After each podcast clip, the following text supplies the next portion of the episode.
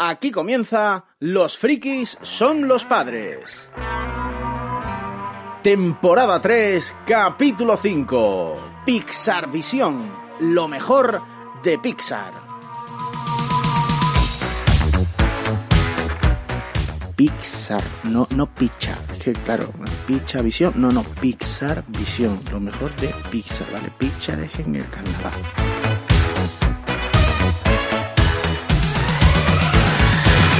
Hola a todos, aquí estamos una vez más, Los Frikis son los padres, capítulo 5 de la tercera temporada y hoy para hablar de películas de Pixar. Como hemos disfrutado desde que en 1984 viera la luz ese primer cortometraje, Las aventuras de André y Wally, hasta su último lanzamiento hace tan solo unos meses cuando Lightyear vino a defraudarnos a casi todos. De algunas de esas 26 películas de, eh, que se han eh, emitido durante eh, todos estos años. Vamos a hablar hoy seguramente también de algunos de sus 20 cortometrajes y como siempre de la mano de nuestros frikis padres de cabecera. Aunque antes de saludarlos, mm, os pido perdón por este tono tan cáustico que tengo porque es que me aqueja una mm, faringitis aguda. Pero bueno, mm, vamos a empezar saludando de momento a nuestro editor de cabecera, arroba Chencho Rubio. ¿Qué tal, Chencho? ¿Cómo estás? Aquí estoy, piselado. Vale. Muy bueno. Eh, en Madrid está nuestro querido arroba Hilde Cortés. ¿Qué tal, Hilde? ¿Cómo estás? Encantado de hacer un programa con el Pato Donald. Exactamente. Qué puedo, guay. puedo- puedo poner- puedo intentar imitar al Pato Donald todavía un poco más. No, no Eh, te preocupes, está bien así. En, Nueva Ye- en New Jersey, en New Jersey está nuestro querido eh, Robert arroba Mr. Freaky, con el que entre los dos tenemos unos 50.000 seguidores en Twitter. ¿Qué tal, Robert? Muy bien, eh, ya hemos cambiado el programa, el nombre del programa. ¿No? Porque ahora iba a ser Robert es el friki y no los padres, ¿no? No sé. O sea, y yo nada, ¿no? Ni padre ni Ni padre ni friki. Yo me voy a dormir. Ya está. Bueno. Y eh, vamos a dejar para el final, o he dejado para el final a nuestro querido Luis, arroba dudo con dos o tres D, ya no sé cómo es. Tres, aquello. tres. Porque la de dos está porque- ocupada. Porque Luis me va a servir de acompañante, o yo a él, mejor dicho, nuestro eh, Sancho Panza momentáneo, ah, para, para em, introduciros en este mundo de Pixar. Eh, Luis, un primer saludo y ahora mm, vuelvo a darte la palabra. ¿Cómo estás? Estoy bien, pero oye, imagínate que a, a nuestra audiencia le gusta más tu voz actual. ¿Qué hacemos? Pues nada, tú, tú sabes que ahora mismo en, en Internet hay 200 mil millones de filtros de voz, así que yo me, me pongo cual conejillo de indias eh, en manos de, de los que sabéis manejar dicho filtro. Bueno, pues ya estamos todos, ahora sí, gente que en los parkings se encuentra su coche a la primera, arrancamos.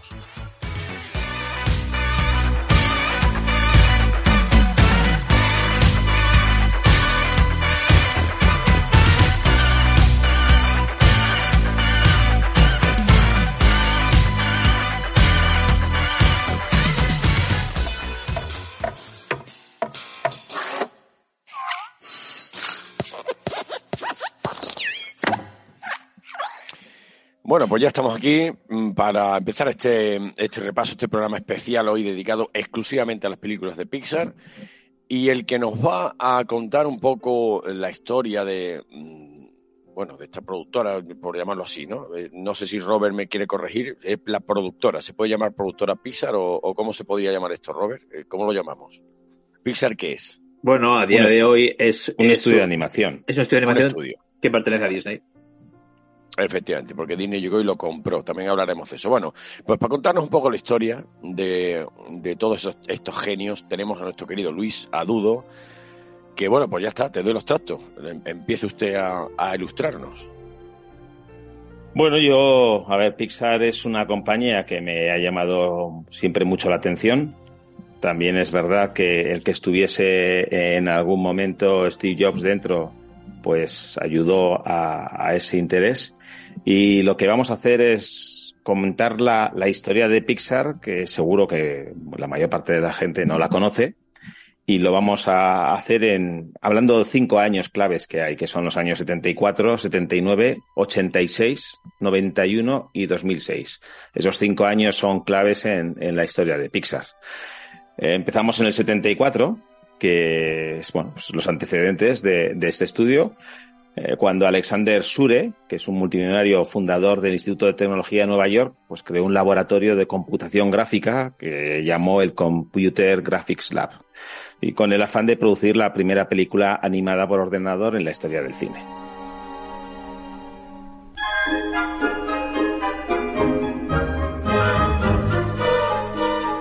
Eh, entre los componentes de, ese laboratorio había dos eh, científicos informáticos. Uno era un animador frustrado, Edwin Catmull, conocido como Ed Catmull, y luego estaba Albi Ray Smith, a quienes ambos les maravillaba la idea de hacer una película solo con ordenadores. Estos dos personajes son fundamentales en la historia de, Pixar.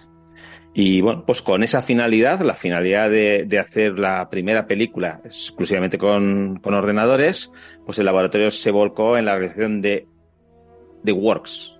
The Works hubiese sido la primera película de animación si no llega a ser porque fueron incapaces de terminarla por un montón de problemas que tuvieron, también problemas económicos y, esto llevó a que tanto Catmull como Smith pues terminasen muy, muy, muy frustrados.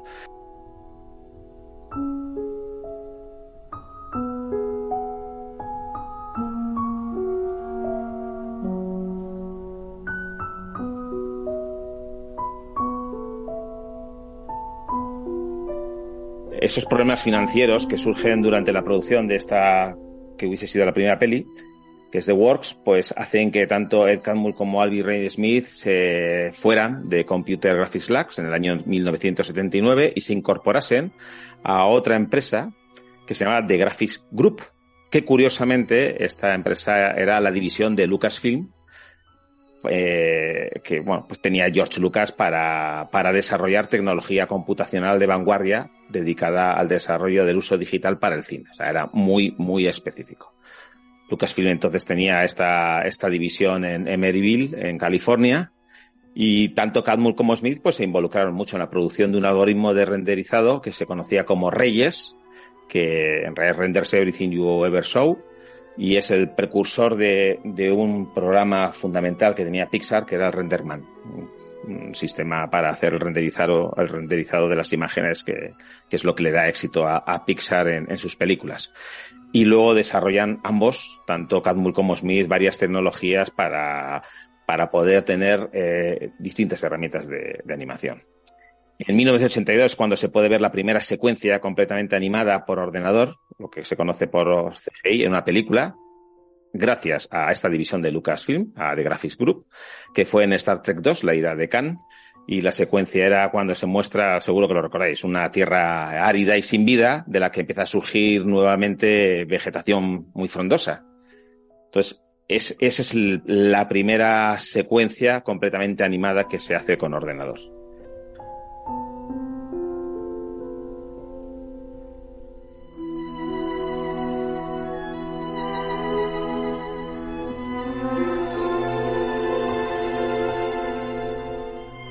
Un año después, en el 83, tanto a Catmull y a Smith se les hunde un personaje fundamental también en Pixar, que es John Lasseter, que trabajaba entonces al principio como animador en Disney Studios y posteriormente trabajaba también como animador en Industrial Light and Magic. En un principio se incorpora como profesional freelance en el equipo de gráficos, porque él decía que cuando era pequeño lo que más le gustaba era dibujar, más que cualquier otra cosa. Lo ha comentado en alguna ocasión en alguno de los documentales que hay sobre él.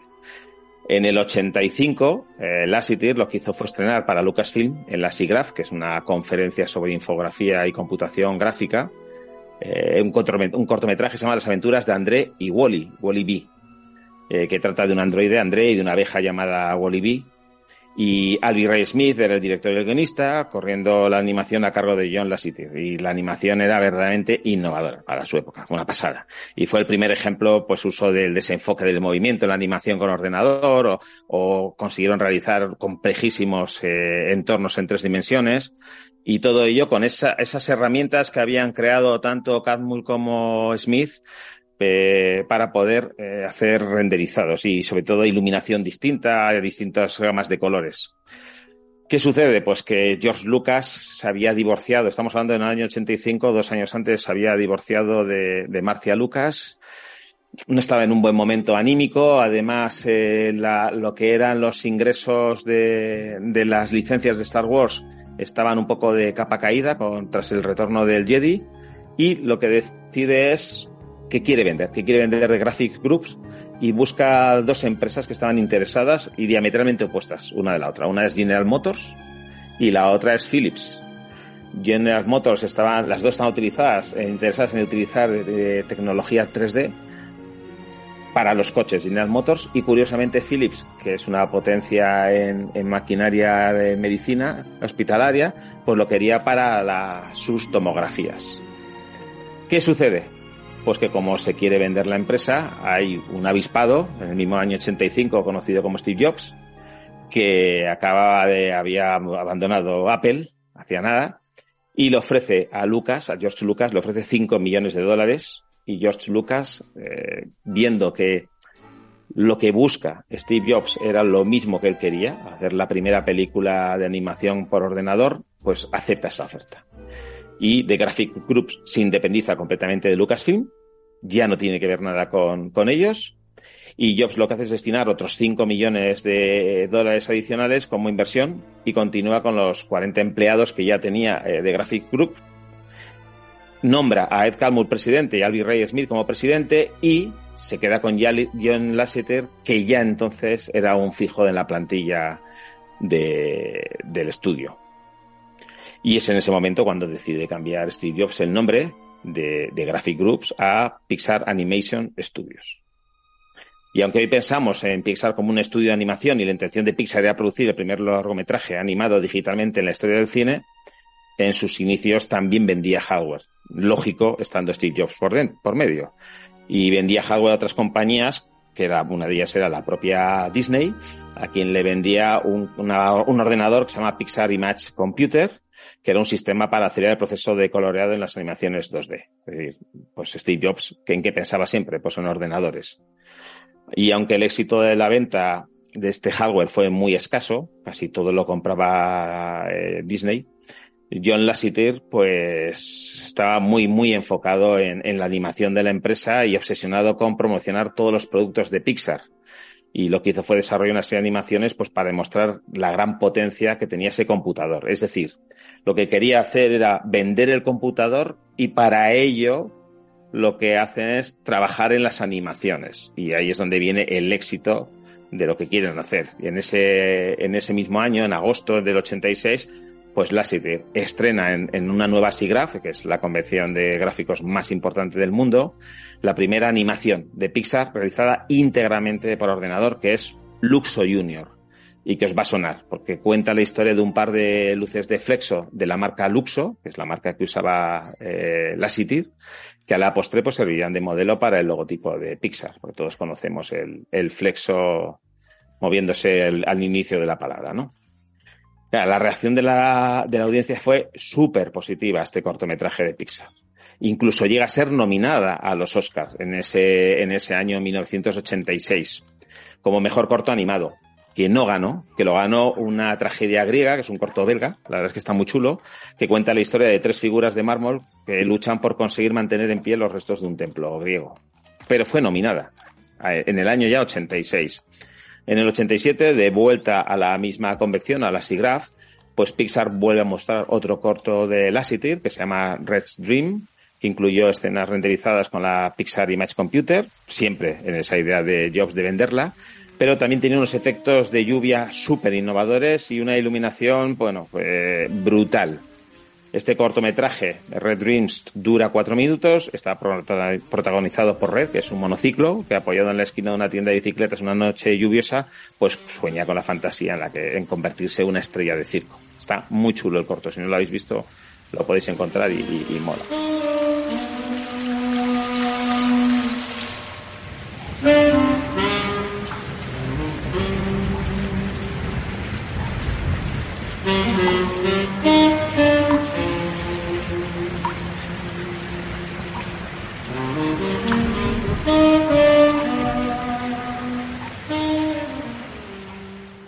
El siguiente cortometraje se llama Tintoy, que es en el año 88, también lo vuelve a presentar en la misma feria, que ganó el Oscar como mejor cortometraje animado y además fue seleccionado para formar parte de la National Film Registry, que es el registro nacional de películas que hay en Estados Unidos, que pertenece a la biblioteca del Congreso.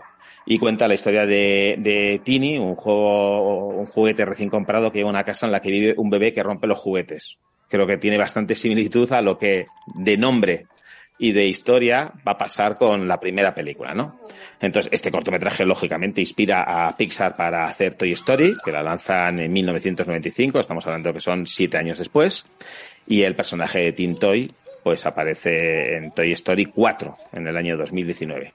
Claro, eh, al ver el éxito de The Lasseter, pues en 1990 Steve Jobs, ¿qué hace? Se quita del medio la división de hardware y vende Pixar a, a, Beacon System y firma con Walt Disney Company un acuerdo para producir tres películas animadas. Y por ese acuerdo Disney paga 26 millones de dólares. Pero ojo, sigue siendo Pixar. No, no tiene que ver nada con Disney. Disney pone la pasta para que pudiesen hacer esas películas. Mm, tanto Michael Eisner como Jeffrey Katzenberg de, Walt Disney Company, pues contactan con la City cuando ven el éxito de Tintoy y le dicen a las que le ofrecen un empleo de vuelta eh, con Disney. Al que rechaza, lo rechaza de pleno porque quiere seguir trabajando en Pixar y porque tiene ese empeño en que sean ellos los primeros en hacer el primer cortometraje que fuese, o largometraje en este caso, que fuese solamente por ordenador. Y además, tanto Jobs como el Talmud City, eh, porque Alvin Ray dejaría la compañía en el 91, compartirían el propósito de Pixar de producir el primer largometraje animado. Es decir, estaba todo cerca. Aunque Katzenberg insistió en buscar un acuerdo con Pixar para producir dicho largometraje, es Disney quien se mostró al principio un mm, poco reticente a, colaborar con la película, por si, por, precisamente porque ellos exigían que la película se hiciese, se grabase, se, se hiciesen los ordenadores dentro de, la, de los estudios de Disney y ellos se negaron. Llega el año 91 y bueno, pues Katzenberger sigue, sigue en sus 13 y dado que Pixar ya atravesaba una situación financiera precaria y necesitaban concretar un acuerdo con Disney, para conseguir el objetivo de la peli, ambos estudios firmaron un acuerdo a mediados de ese año, del 91, que estipuló que Disney sería la propietaria de la película y de sus personajes, así como posibles continuaciones, además de mantener el, lo que era el control creativo durante su producción.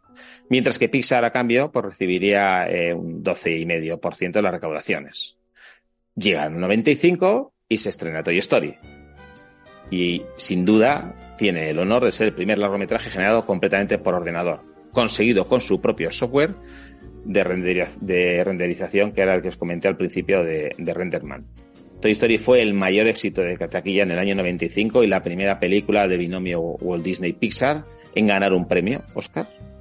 Eh, con un coste de 30 millones, recaudaron 373 millones y medio y salvaron la venta de Pixar a otros compradores como era curiosamente uno de ellos, Microsoft, que estaba interesado en quedarse con Pixar.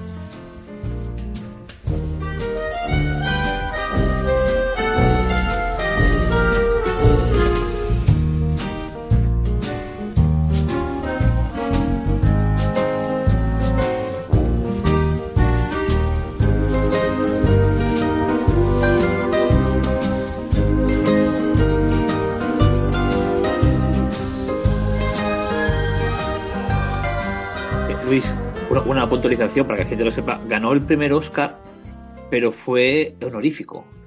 Sí. no fue, no fue, A, la academia le costó mucho dar Oscar a Pixar y no se lo dio hasta buscando Nemo. Hasta en la quinta película no le dio Oscar a mejor película. Mira que había pasado Toy Story, había pasado Monstruos. Le costó aceptar ese tipo de, animación.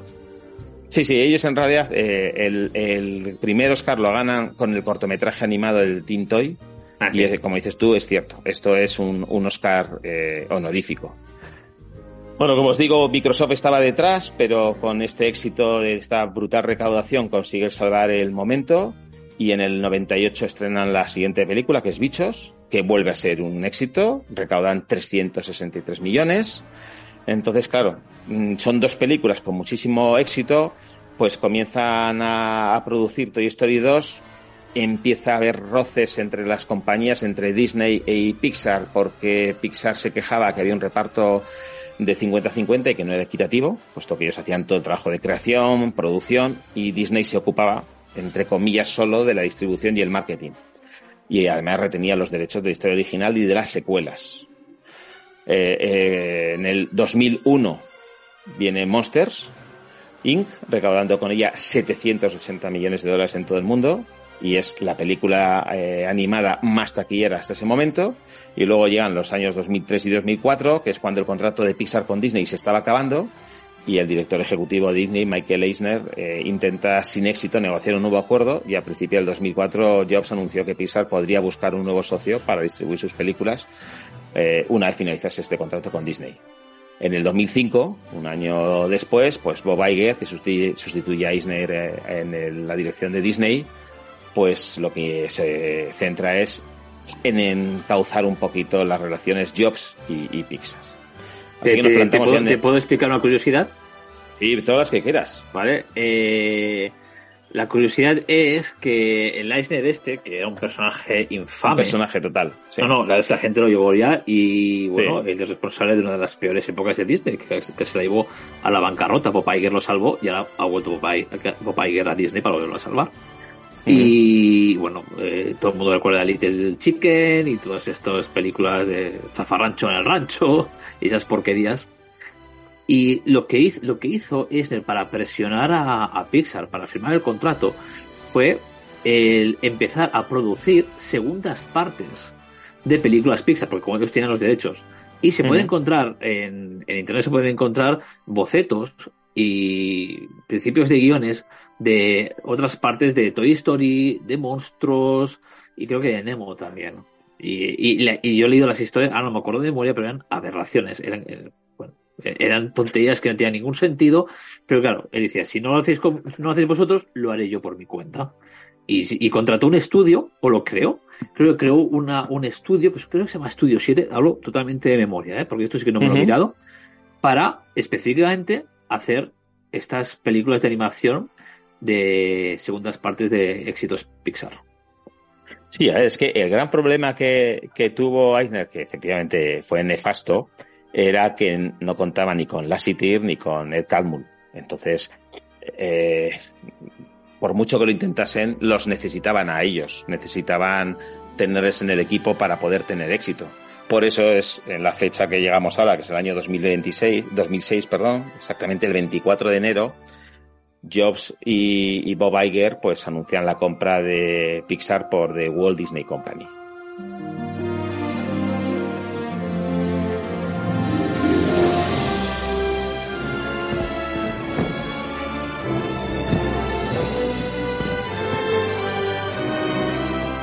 En la transacción, la elección fue hacer una transacción de acciones por un valor de 7.400 millones de dólares. Eh, y es que, perdón, te corté, Bob Iger compra eh, Pixar, Marvel y Star Wars. Que te andaban bien de lo pasta. De, lo de ese, no, aparte de bien de pasta, la visión que tenía ese hombre era muy buena. Él sabe, hacer mm. negocios y, y sabe lo que a la gente le gusta. Sí, luego a, a, nivel de distribución y de marketing, pues son unos genios, está claro. Está claro. Pues son 7.400 millones de dólares, lo que convierte a Steve Jobs en el mayor accionista individual en la compañía de The Walt Disney. Aproximadamente él tenía el 7% de las acciones. Se incorpora al Consejo de Administración y John Lasseter pasa a convertirse en el jefe creativo de The Walt Disney Company, de todo, de todo el consorcio. Bueno, Dios eh, fallece el 5 de octubre del 2011 y, y sus acciones pues pasan al fideicomiso que tiene, que está dirigida por su, por su mujer. Desde finales de enero del 2019, pues John Lasseter eh, se convierte en el jefe de animación de Skydance Animation. Ed Catmull fue nombrado presidente de Walt Disney Animation y de Pixar Animation Studios, aunque finalmente se retira en el 2018. Se mantiene como asesor hasta verano de 2019. Como dije al principio, Alvin Ray Smith dejó Pixar en el 91 y confunda, confunda una empresa de software que luego compró Microsoft. Eh, y de Computer Graphic Labs, pues salieron los mejores investigadores de desarrollo de gráficos por todo el mundo. Y sus primeras creaciones a día de hoy son absolutamente punteras. Solo hay que decir que Photoshop o After Effects vienen de aquella, de aquella Computer Graphics Lab del año 74. O sea, lo que fue el antecedente antecedente. Realmente aquello no solo se limitó eh, aquel, aquel instituto a, sacar una película por animación, sino que luego han sido capaces de, de continuar desarrollando software puntero. Y, vaya, generación de, genios. Brutal. Impresionante. Brutal. Eso es la gente que sienta las bases de las herramientas de trabajo de muchísima gente hoy en día, ¿eh? Sí. Actúa totalmente. Así con la tontería, ¿no? Por eso, con esa obsesión que tenían de hacer su trabajo, pues fueron capaces de desarrollar esas herramientas para poder tener distintos colores, iluminaciones, etcétera, y luego al final, pues se han quedado en, programas que, a día de hoy, pues todo el mundo utiliza, ¿no? Y, más de, los que se dedican profesionalmente a ello.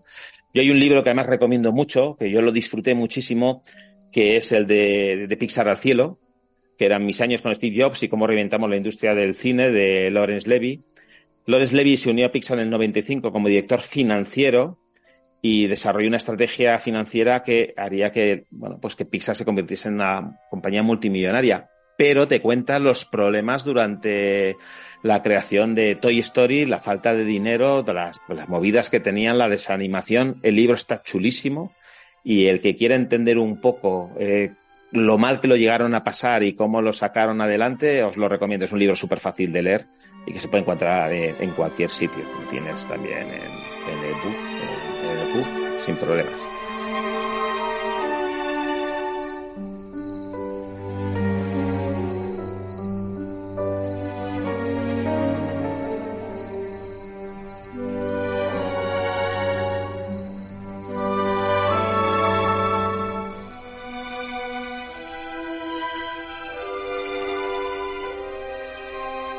Eh, películas. ¿Qué nos regala Pixar con películas? Pues nos regala, a día de hoy tenemos 26.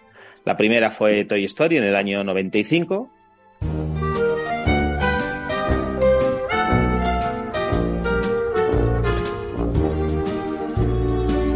Tenemos Bichos, una aventura en miniatura en el 98. En el 99 está Toy Story 2. Saltan al 2001 con Monstruos S.A. 2003 Buscando a Nemo, 2004 Los Increíbles, 2006 Cars, 2007 Ratatouille, 2008 Wally, 2009 Up, 2010 Toy Story 3, 2011 Cars 2, 2012 Brave, 2013 Monstruos University, 2015 Del Revés, 2015 también el viaje de Arlo. 2016 Buscando a Dory. En el 17 Cars 3. También el 17 Coco. En el 2018 Los Increíbles 2. 2019 aparece Toy Story 4. 2020 Onward. También en el 2020 tenemos Soul. 2021 Luca. Y en el 2022 Red y Lightyear. Para verano, para este año, para este verano se espera Elemental, que cuenta en una ciudad en la que convive el fuego y el agua, la tierra y el aire, pues una joven llena de fuego y un tipo que fluye descubrirán lo mucho que tienen en común.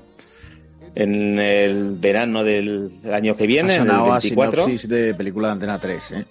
Es así, ¿eh? porque está, es poco atractiva de momento, luego ya veremos, ¿no? Me las vendió que macho, madre mía. Y, yo cuando lo vi te dije, pues no lo sé, ya veremos. Luego en el, en el verano de 2024 sí tenemos Inside Out 2. Mm, bueno, vamos, vamos a ver qué tal. Yo creo que, que a todos nos gustó la 1, ¿no? Del revés. Y, y bueno, pues lo que va a hacer es contar un poco las emociones y seguir a Riley siendo ya un niño, eh, siendo ya una adolescente, una niña, sí, sí, una niña adolescente.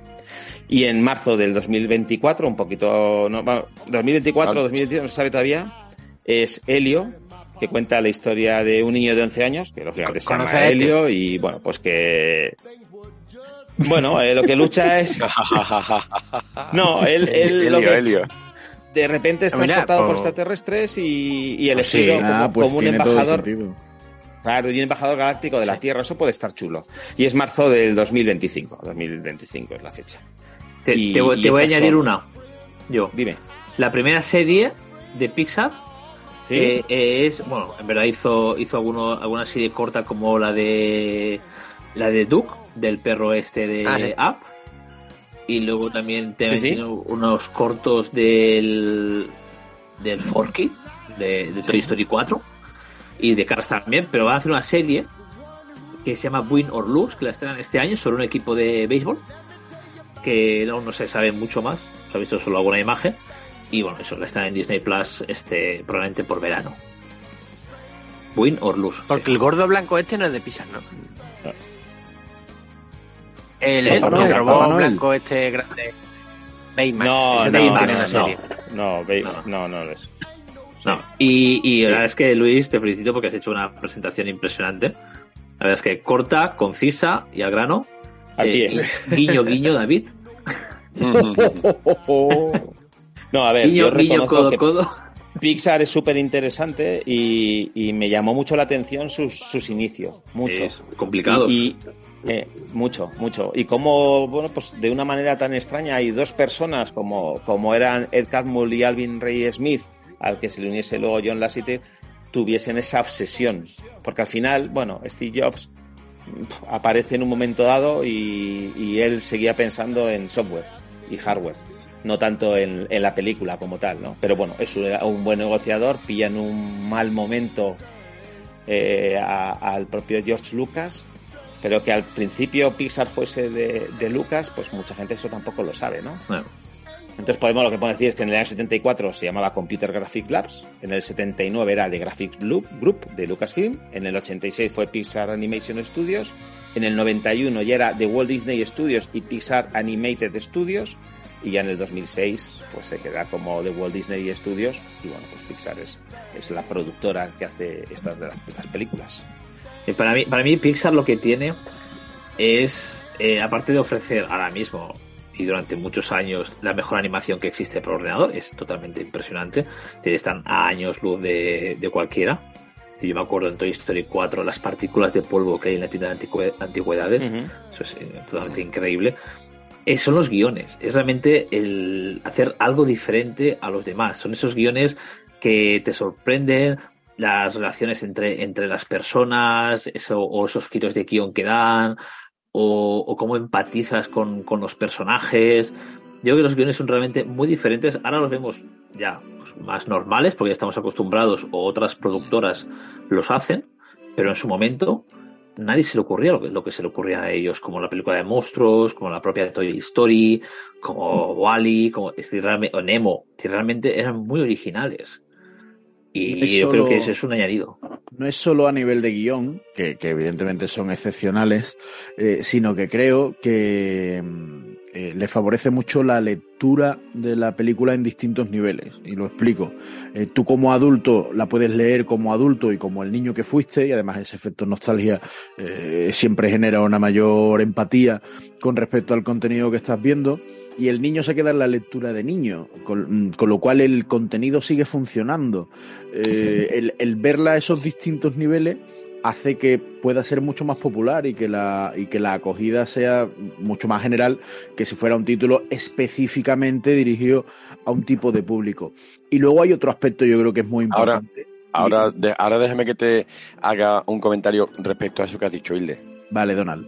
Y luego hay un aspecto muy importante que es el universo construido en torno a ellos mismos, las constantes referencias que aparecen en una de en, cada una de las películas con respecto a, a, a, otras historias que ya hemos disfrutado eh, son maravillosas y aparte es muy divertido el juego de eh, encontrar referencias. O sea, eh, si vemos hoy Coco y el día de mañana encontramos una referencia, nos hará mucha ilusión el recordar lo bien que lo pasamos viendo eh, a Coco. Ese juego de, de, de, de, de un universo con lecturas en multinivel, digamos, yo creo que enriquece mucho el producto. Y ha servido también, por otra parte, para dejar de considerar al público infantil como un público tonto, eh, al, al, que se le entretenía simplemente con la animación y el movimiento. Las películas de Pixar, sin tener el excepcional uh, argumentario técnico que tienen alrededor, funcionarían exactamente igual, porque son historias muy redondas.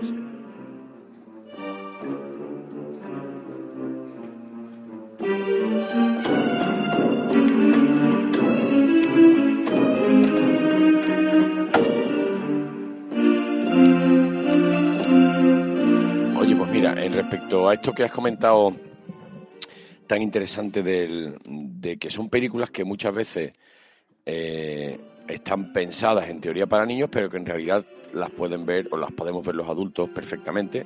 No, bueno, es que yo no, yo no creo, perdóname, yo no creo que estén, yo no creo que no estén, yo no creo que estén pensadas para niños, ¿eh? Bueno, pero ni mucho menos, ¿eh? ¿eh? digamos, el estereotipo de que la animación es para niños, por, dejarlo así, ¿no? Eso sí, pero que está, que está, estereotipado así, ¿no? Claro, ¿saben? Ya sabemos todos que, la animación de mm, desde el que empezó Pixar hasta ahora, esto, yo qué sé, pues 20, 35 años, pues ha evolucionado tanto que ya mm, tú vas a ver una película, el otro día estuve viendo, yo no me acuerdo cuál fue con los niños, pues El gato con botas, no es de Pixar, pero es de animación, y ves una serie de matices que el niño a lo mejor no pilla, da igual. Al respecto a esto, hay una anécdota muy curiosa que es cuando, cuando se estrena Inside Out en Estados Unidos, que es del revés, eh, pues hacen las típicas mm, exhibiciones en, público de, la película donde están los protagonistas, en este caso los actores que doblaban a cada uno de los personajes, ¿no? Y entonces eh, Amy Poehler, que es la que la que le ponía la voz al personaje de la alegría. Amy Poehler, para el que no la conozca, es una de las grandes estrellas de Saturday Night Live, una, a día de hoy pues, es productora, es directora, de todo. Eh, dirigió el, coloquio al final de la película y preguntó al público y dijo, venga, eh, una pregunta para los adultos del público. Eh, o sea, para, para los adultos, preguntó, ¿habéis llorado con la película? Y decían los, los adultos, contestaron muchos que sí, que habían llorado. Y, dijo, y ahora una pregunta solo para los niños. ¿Habéis llorado vosotros? Y dijeron que no, ninguno.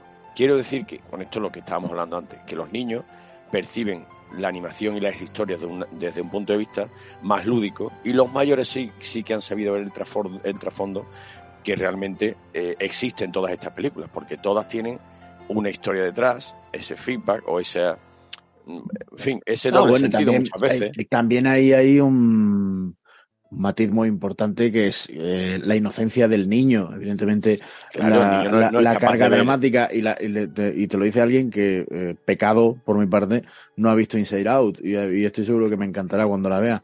pero seguro la carga dramática que tiene una película de ese tipo, en la que la psicología juega un papel tan importante, en un momento además como el actual en el que tanto se habla de salud mental, eh, evidentemente va a haber una mayor afección en el espectador adulto que ya reconoce sentimientos y sabe ponerle nombre a esos sentimientos que en el niño que aún es inocente y no tiene la carga eh, sentimental suficiente como para poder verse afectado por eso. Hoy estoy de un insoportable. Uf, Sí, te veo más pedante de lo normal. ¿Verdad? Terrible. Claro, porque es que precisa, es que además eh, Inside, Out, es yo creo que la más, eh, no sé cómo llamarla, la más sesuda de todas las películas de, de Pixar. Si tenéis otra que os parezca que tenga más trasfondo, pues me lo decís. Pero es que, es que para hacer Inside Out, y ahora lo comentaré porque es una de las que yo quería hablar, pues, pues estuvieron hablando con expertos en todo tipo de cuestiones mentales, psicólogos, neurólogos, no sé qué, para reflejar perfectamente todo lo que es el funcionamiento de una mente, en este caso de una niña de 11 años, como es la protagonista de, Del Revés. En fin. yo quiero añadir, ya antes de ir al meollo de la cuestión, a, a hablar un poquito más de las películas, ya, como él ya ha estado hablando de, de estas eh, secretitos que va poniendo Pixar en todas sus películas, esos famosos easter eggs, los, juegos de Pascua, hay cuatro, cuatro cosas, cuatro elementos que se repiten en cada película Pixar, en casi todas. Pero ahora explicaré que hay un par de excepciones. Seguro que la mayoría de vosotros y todos los oyentes saben de qué estoy hablando, pero vamos a recordarlos. Primero, está en todas las películas de Pixar, sale el número A113. Incluso este número podemos verlo en películas que no son de Pixar. Sale en la primera película de Los Vengadores, sale en Misión Imposible 3, sale en, otras. ¿Por qué este número? Este número es el, número de aula de una de las, de las clases de, las aulas del California Institute of Arts más prestigioso instituto de arte que hay en Estados Unidos. Y a este instituto fueron la mayoría de los fundadores de Pixar. O de los que trabajaron luego. Como por ejemplo, pues fue Lasseter, Doctor, Bert, muchos de estos estuvieron en, en ese instituto y fueron a ese aula. Por eso están todas, todas sus películas. Seguramente los directores de las películas de Pixar de hoy en día no fueron a esa aula, pero ya es como, como una tradición. En todas las películas Pixar tiene que salir el A113 y sale absolutamente en todas. Segundo detalle, el, la, furgoneta de Pizza Planet. La furgoneta de Pizza Planet, que se hizo famosa en la primera película, en Toy Story, sale en todas las películas Pixar menos en una. ¿Sabéis en cuál? Esta es pregunta friki, ¿eh? Los Increíbles. Muy bien. Es como eso de que me sigues, hecho. Sí. En Twitter. Los Increíbles. Eh, y preguntándole a Brad Bird, el director, simplemente se lo olvidó. Porque aún no era una tradición así escrita y no, no cayó en la cuenta. Así que Los Increíbles, y hay fans de Pixar que han visto Los Increíbles frame por frame, fotograma por fotograma, para ver si lo encontraban y no lo han encontrado porque realmente no está. Es la única. Incluso en películas como Arlo, en películas como Brave, que dices, ¿cómo va a poner una furgoneta? Está. Es muy escondida. En la película de Arlo está al principio de todo que hay unos asteroides, pues está detrás de un asteroide. En Brave está en, casa de en la casa de la bruja, tallado en madera. Y realmente está en todas las, las películas Pixar. El tercer detalle lo tenemos que desde la película Monstruos, que fue, si me falla de memoria, la tercera. Perdón. en cada película Pixar hay un avance de su siguiente película.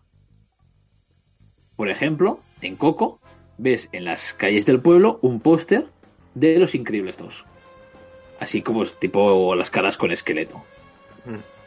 Y, así, pues, en Wally ves la, el bastón con pelotas de tenis que lleva el viejo de App. Y, en, y, en, y Monstruos S.A. sale Nemo. En Monstruos S.A. sale Nemo, que fue la primera, exacto. en todas las películas de Pixar sale algo que te dice cuál va a ser la siguiente. Y por último, está el, el doblador, es el, uno, de los que hacen voces, el John Ratchenberg, casi si lo, lo oís hablar, el John Ratchenberg no suena de nada, es el famoso Cliff de Cheers. Sí. Mm. Vale, el cartero. El cartero. Exacto. Pues él hizo de, y siempre ha hecho de Ham, ¿vale? De la hucha cerdita de Toy Story.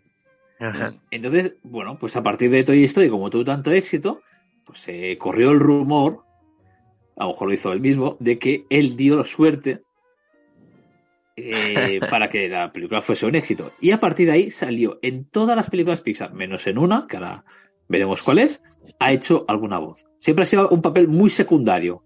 Por ejemplo, en Cars es el, es el camión que lleva, que lleva Rayo McQueen. Y bueno, ha estado absolutamente en, todas, menos en una. ¿Sabéis en cuál? Ni idea. A mí me pillas. A mí también. Yo creo que es que me la sé, pero no, lo voy a decir. Dilo, dilo. ¿La última? Mm, no, la última es la Year. Es la Year, la última. Ahí sí que sale. ¿En la Year sale? La penúltima. En Turning Red. Esa, esa. La penúltima no sale. Pero sí sale físicamente. Saliendo de un autobús. Ya, pero no habla, ya. No habla. Pero sí sale un personaje que tiene la misma cara. Cosas de COVID y todo eso, pues no, no hizo la voz. Así que ahora mismo, cuando veáis cualquier película Pixar de las pasadas o de las futuras, sabéis que estas cuatro cosas las vais a encontrar. El A113, la furgoneta de Pizza Planet, una pista de la siguiente película y la voz de George Ratchenberg. Curioso, muy curioso, muy curioso. Qué bueno, qué bueno.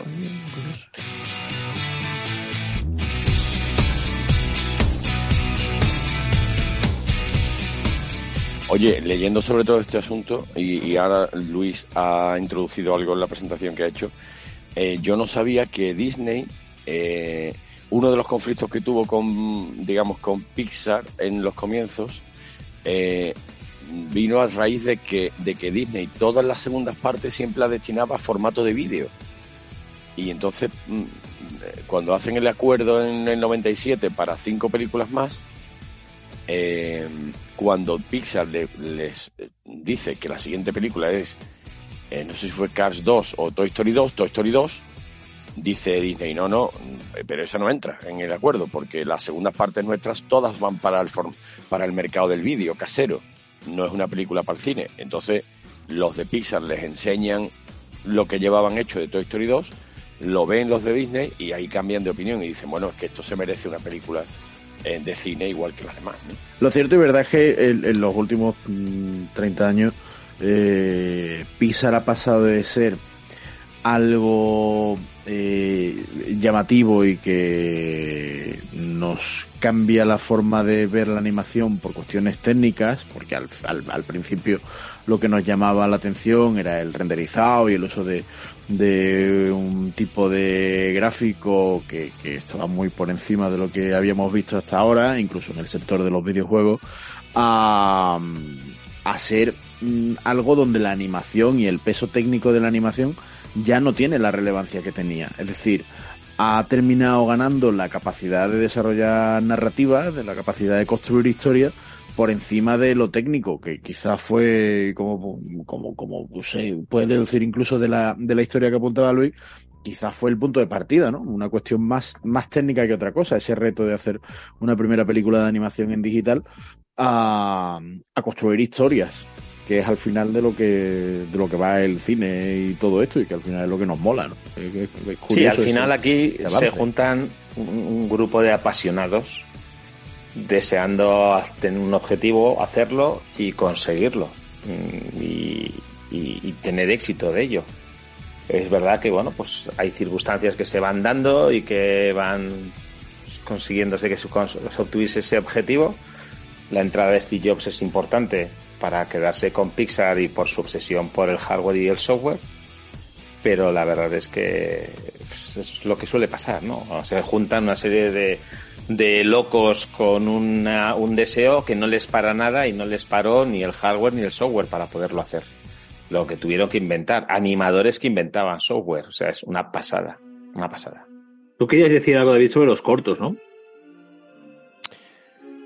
Eh, nada concreto, creo. Es que no me acuerdo si. Esto no sé si es para emitir o para cortar. Pero, la medicación, la medicación. No, yo, los cortos, yo de los cortos, mm, en fin, es que hay muchos cortos que son, mucho, son una auténtica locura. Son una pasada. Desde el primero, todo lo que ha comentado Luis de, de la aventura de André igual. Yo es que los he visto todos y los tengo en casa, además, vamos. El de Luxo, el de Red Dream, el del, el del triciclo, que es, que es un, que es un es un corto un poco melancólico, tristón, porque es, una escena nocturna en la que está lloviendo, además, te hablo de memoria, con una música de jazz, y es un poco tristón, ¿no? Pero claro, tú vas viendo la evolución, es muy curioso verlo desde el primero hasta el último, de los cortos, me refiero a los primeros, de los primeros años, eh, porque ya llega un momento que se estandariza un poco el nivel de la animación, aunque siempre va progresando, lógicamente, pero los primeros años, desde el primero hasta el quinto o el sexto, por ejemplo, desde las aventuras de André Wally, que, que es una cosa absolutamente experimental, hasta probablemente hasta Nick Nack. Mm, que es mi favorito. Eh, ves cómo hay una gran evolución en cada uno de ellos, los cinco primeros. Después viene Harry Game, que es este donde el, el actor, bueno, el personaje juega al ajedrez consigo mismo. Eh, ya ahí ves un avance mucho más grande. Y después viene For the Birds, que eso ya es una auténtica locura, ya ahí eh, cambia todo, ¿no? Después de ese viene Bounding, que es una oveja que salta eh, con un mm. con una con una musiquilla, todo te estoy dando de memoria. Y después viene uno que a mí me, encanta, que es una delicia, que se llama El Hombre Orquesta, que son dos hombres orquesta eh, compitiendo uno contra otro con sus instrumentos en una plaza donde hay un niño o una niña, no recuerdo, que tiene una moneda una niña, tiene que dar, la, niña le va a dar la moneda al típico músico callejero que le pones una moneda. Entonces entre los dos compiten para ver quién se lleva esa moneda. Y, bueno, la competición es absolutamente increíble y, cómo está hecha esa animación. Eh, después de lo, después vienen dos o tres que son un poquito más, más rarunos. Eh, Lifted, es que estoy leyendo la lista. Lifted es que ni me acuerdo cuál es, aunque lo habré visto, no me acuerdo. Eso es de, eh, una, ah, sí, sí, nave extraterrestre que intenta muy bueno, a un hombre que está durmiendo. Muy bueno, muy bueno, muy bueno también. Y después viene Presto. Me encanta, es uno de mis dos favoritos. Sí, que es muy bueno. Me río mucho. El de Presto era. eh, es que tampoco me acuerdo de qué iba. Era de, Presto, eh, eso es un mago que Bien. tiene un sombrero mágico y va a Sí. ser un, un truco de magia con un conejo al que al principio le priva de, de una zanahoria. Ajá. Entonces es todo el show que va a hacer el mago, eh, se lo jode el conejo porque quiere la zanahoria. Entonces es realmente muy divertido. Míratelo en, está en Disney Plus. A mí Sí. es- este Sí. y el de la luna, que lo encuentro absolutamente precioso, el de un abuelo, un padre y, y un niño pequeño limpiando la luna, me parecen preciosos. Ah, ese es buenísimo. Este es que no me acuerdo cómo se llama tampoco. La Luna, se llama La La, Luna. lu- la luna. Que es el, Ah. lo, lo que, perdón que te corté, David, lo que ha servido Sí, sí, los, sí, muchos cortos de Pixar en el pasado ha sido para encontrar nuevos talentos. Y Sí. lo- los, los cortos estos de Pixar, menos los primeros, están hechos por futuros posibles directores. Por ejemplo, el de la luna Exacto. está creado, dirigido y escrito por el que luego ha sido el, el guionista y director de Luca. Mm. Sí, sí, sí, sí, sí. sí. Eh, y después, bueno, vienen varios que ya no los he visto tanto. Lava, bueno, que decir que no le he echado tanta cuenta porque los que más, más me han impresionado siempre han sido los primeros. Viene que se llama Azulado, viene Lava, después el de Lu, por ejemplo. Bao, que es el último, de 2018. Y bueno, pues yo, el que pueda, que esté en casa sin saber nada de esto, pues que intente buscarlos porque No están en Disney no- Plus todos, no, claro, la no, ahora, ahora sí, efectivamente ya están en Disney Plus. yo que los, los tenía de hace años en casa. Porque Son hace años. 35, creo, en total, Cuando- me parece. no había- un montón de Sí, porque luego hay unas, hay otros que están como relacionados. No son Mm. exactamente. Bueno, hay muchos. Hace unos años, te estoy hablando de hace 15 años, no era fácil encontrar estos cortos. Era una, era, tenías que ponerte a buscar y tú sabes. Y ahora pues están al alcance de la mano y, y- y te lo pasas bomba viéndolos, vamos. Es una, es una auténtica delicia. Y lo que hablabais antes, mucho, muchas referencias Bueno, también venían en sus ¿no? correspondientes ediciones en DVD, ¿eh? que comprabas el DVD y venía Bueno, corto. claro. Sí. claro, claro. Eso para el que tuviera dinero. Vale, vale Jack. Eh, Exacto. ¿Eh? ¿Qué tal en la perla negra? Vale. Ah, bueno, y ta- también os aconsejo Fiestasaurus Rex. Lo ha Sí. visto seguro. Sí, buenísimo. la favorita de Fiestasaurus Chencho. Rex es Sí, muy esa es buenas. muy buena. Esa es muy buena. Hay una, es- hay una serie de cortos que salen de Toy Story que, que, que son una pasada, el de Fiestas Aureos. de- Sí, entre te ellos. es muy buena. Bueno, oye, pues mira, si queréis, eh, vamos a seguir avanzando mm, porque, eh, Robert, venga, cuéntalo tú. Hemos pensado un, una, un jueguecito, ¿no? Para, para hablar de todas estas películas y, y ver dónde está cada una para nuestros oyentes también, ¿no? Sí, ya sabéis que nos gusta siempre hacer algo un poco diferente en cada programa, el salirnos un poquito de, de lo normal. Y para hacer un posible ranking de, de las películas de Pixar, de cuáles pueden ser mejores, y bueno, aunque todos los tenemos en nuestra cabeza, queríamos saber cuál podía ser un, un buen ranking. Habíamos pensado al principio hacer una votación entre nosotros, pero eso queda un poquito aburrido. Así que eh, hemos decidido pedir ayuda a nuestro super mega equipo de Telegram. Ya sabéis que tenemos un, un grupo en Telegram que es muy, muy, muy- de Telegram! muy animado y divertido. ¡Viva! Voy a hacer de Hilde ahora, nos podéis buscar en Telegram, los frikis son los padres. Es Muy gratis, bien, lo dices muy bien, Robert. Lo He muy aprendido bien. del mejor. Y, y lo hemos hecho para hacerlo más divertido, tipo Eurovisión.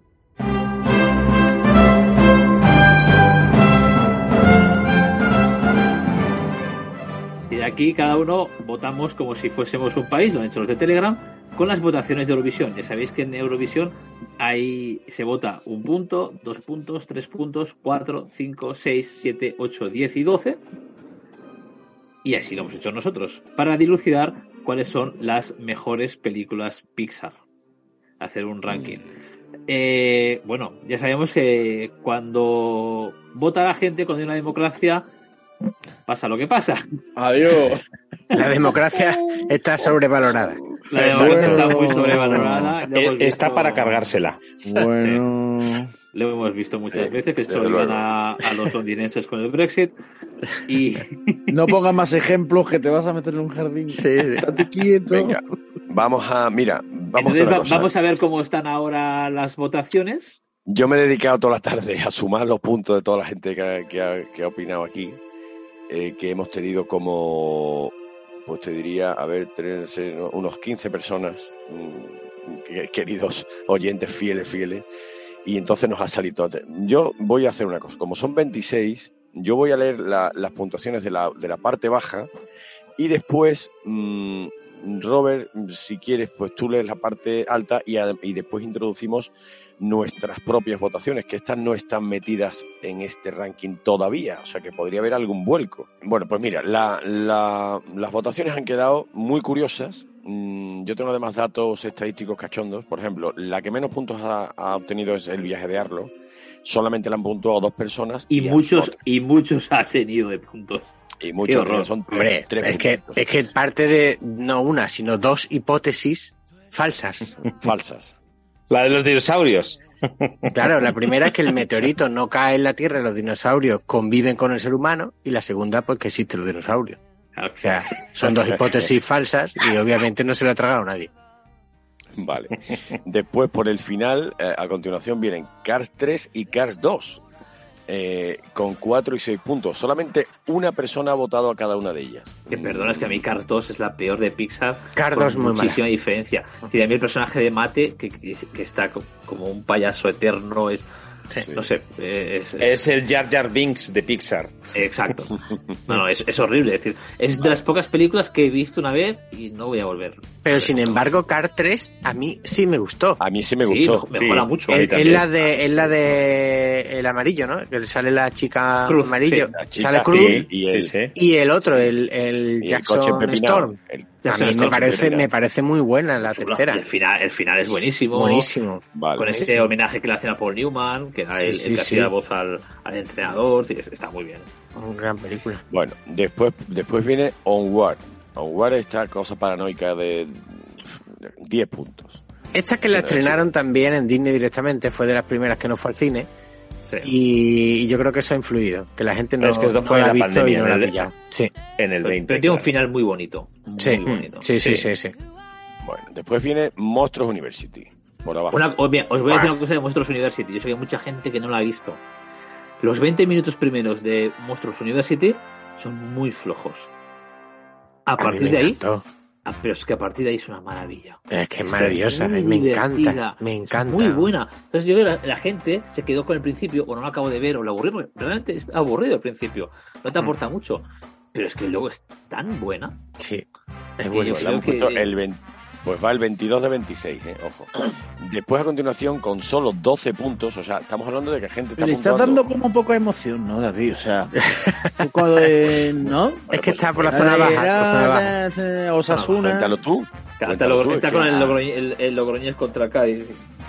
Ah, eh, Oye, cuéntalo tú, que no te No, no, no, no, el director del Yo te- eres tú, por favor. Yo creo, Bravo, yo creo- como- y además creo que no has sé, hecho mal la lista. Creo que has Hazlo como si trabajaras en la tele. No, no, la lista no, no, no. no.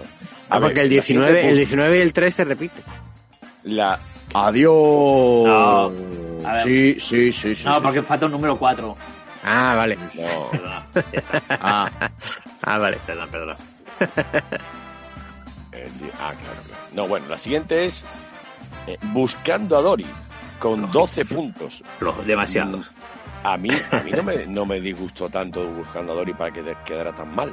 Pero es que justo encima está Lightyear, que me parece mucho peor. Sí. ¿Vale? Que, que que A mí 14 me es, gustó, más- es más reciente. Claro. Claro, es que la- aquí estamos ya con el típico de que la gente vota lo que se acuerda. No, y, y oye, y la gente vota también lo que les gusta. Otra cosa que el criterio esté mejor o peor, pero les gusta. Sí, sí, sí, sí. Sí. Después viene en el puesto eh, número 19, ha quedado una de las que yo considero grandes decepciones en esta lista, que es Toy Story 4. A mí me encantó Toy Story 4 y solamente ha obtenido 14 puntos. Me parece increíble. Para mí es más decepcionante la siguiente que vas a decir. Mm. Hombre, eso por supuesto. De Toy Story 4, ¿algún comentario? Bueno, que de las cuatro es la más floja, eso es que es verdad. Pero a nivel de animación es una absoluta. Es- es probablemente brutal. sea la mejor de todas. Sí. Después viene en el número 18, que esto es incomprensible, Toy Story 2. esto me parece un robo. A mí O también. sea, dejo el programa, Esto- dejo el programa ahora Bar, mismo. quiero el bar. Me levanto Esto y me, levanto, mira, me levanto y me hay voy. otro, hay robo peor luego. Me voy, Hay otro me robo voy, Ahora me mucho voy, peor. me voy de este Hombre, capítulo. Esto Ya es ya de, esto es de bar. O sea, Story han puntuado, Muy buena, qué maravilla. Sí. le han puntuado tres personas, tres personas. le han A ver, dado una cosa, una cosa, una cosa, una cosa, una cosa. Puede ser que haya gente que haya votado saga y entonces... Solamente ha habido una persona que votó saga, pero que después rectificó. Y a Toy Story 2 le han dado una persona tres puntos, otra persona 10 puntos y otra persona cuatro puntos. Total 17. Esto es lamentable. La película que Mal. fue. Bueno, cerramos el grupo de Telegram, ya está, porque esto no, no tiene sentido. Muy mal, muy mal, muy mal. Pues yo no he Bueno, votado de- Toy Story 2. Después, por ¿Qué encima... has dicho? ¿Qué has dicho, Chencho? ¿Qué has dicho? Que yo no, he- Que no ha votado. Que yo tampoco he votado, le he dado ni un punto. Joder, macho. Bueno, ya, Bueno, hay que, a ver, hay que reconocer que es que son muchas películas Son muchas y solo repartíamos a 10. Sí, Entonces, Tío, que es súper bonita Toy Story 2. que sí, pero te Sí, digo, pero no, que al final, que- Claro. Es Sí, pero de espectacular. 26 películas terminas dando solo votando 10 y tienes que dejar 16 fuera. Es difícil porque Tío, que hay, Hay peña muchas que ha buenas. votado a Arlo ese. Venga, hombre. Uf, tremendo. Oye, yo Bueno, a Arlo está a punto de votarlo, ¿eh? ¿Ves? Si es que lo sabía. Claro que, es que Es que ha coincidi- coincidió con, con el chico mío prácticamente con un año o dos años y le flipaba a Arlo. Entonces yo veía a Arlo una, una y otra vez. no, y que tú eres pura contradicción con los dinosaurios. Le tengo un cariño especial. Sí, sí, sí. Los dinosaurios no existen, pero son muy divertidos. Bueno, después, pero, pero más grave es lo que pasa ahora, que es que encima de Toy Story 2 están Red con 22 puntos. que está muy bien, por cierto. A mí Red me muy gusta bien. mucho. pero Bueno, bien. Dignidad. Sí, pero me gusta. Versión No le, llega, no le llega a Toy Story 2. No. Y después, no. pero, pero que espérate, es que por encima está Brave. Perdona, Brave 23 está súper infravalorada. Brave es muy buena. Para mí se estrenó antes de su tiempo. Brave se estrena ahora y lo petaría. Pero Brave es muy buena. ¿Sabes el problema que, tiene- que le vi yo a Brave? Que eh, vuelve Disney otra vez a convertir en oso a la gente. O sea, Bueno, eso- ¿cuántas películas convierte Disney a un oso? A, en- a una persona en oso. Pues el hermano oso y en esta. El hermano oso, en Bueno, esta... mi hermano, la bella y la bestia es casi un oso, ¿no? No, Oso, le- oso pero león, en ¿no? oso, en oso, lo convierte en oso. En, en hermano oso, convierte a una persona en oso para enseñarle no sé qué. Y aquí convierte a la madre en oso para no sé qué, no sé cuánto. Es como si, no sé, me, me A mí, dio me- a mí me gusta mucho Brave. ¿eh? Yo creo que la historia está muy. No sé. Yo creo que está muy. Y la banda sonora es preciosa. El.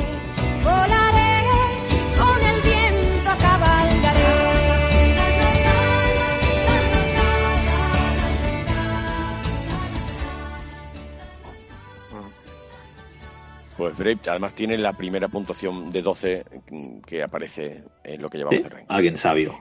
Después, en mitad de la tabla, está Los Increíbles 2, Hmm, con sí. 27 puntos. Bueno. A mí, a mí me gustó, me gustó, pero claro, lo, lo que decíamos. Pero- y justo Pero encima, está, eh, está bien ubicada ahí. Sí, bien. Buen, buen principio, buen final, pero la mitad es muy lenta.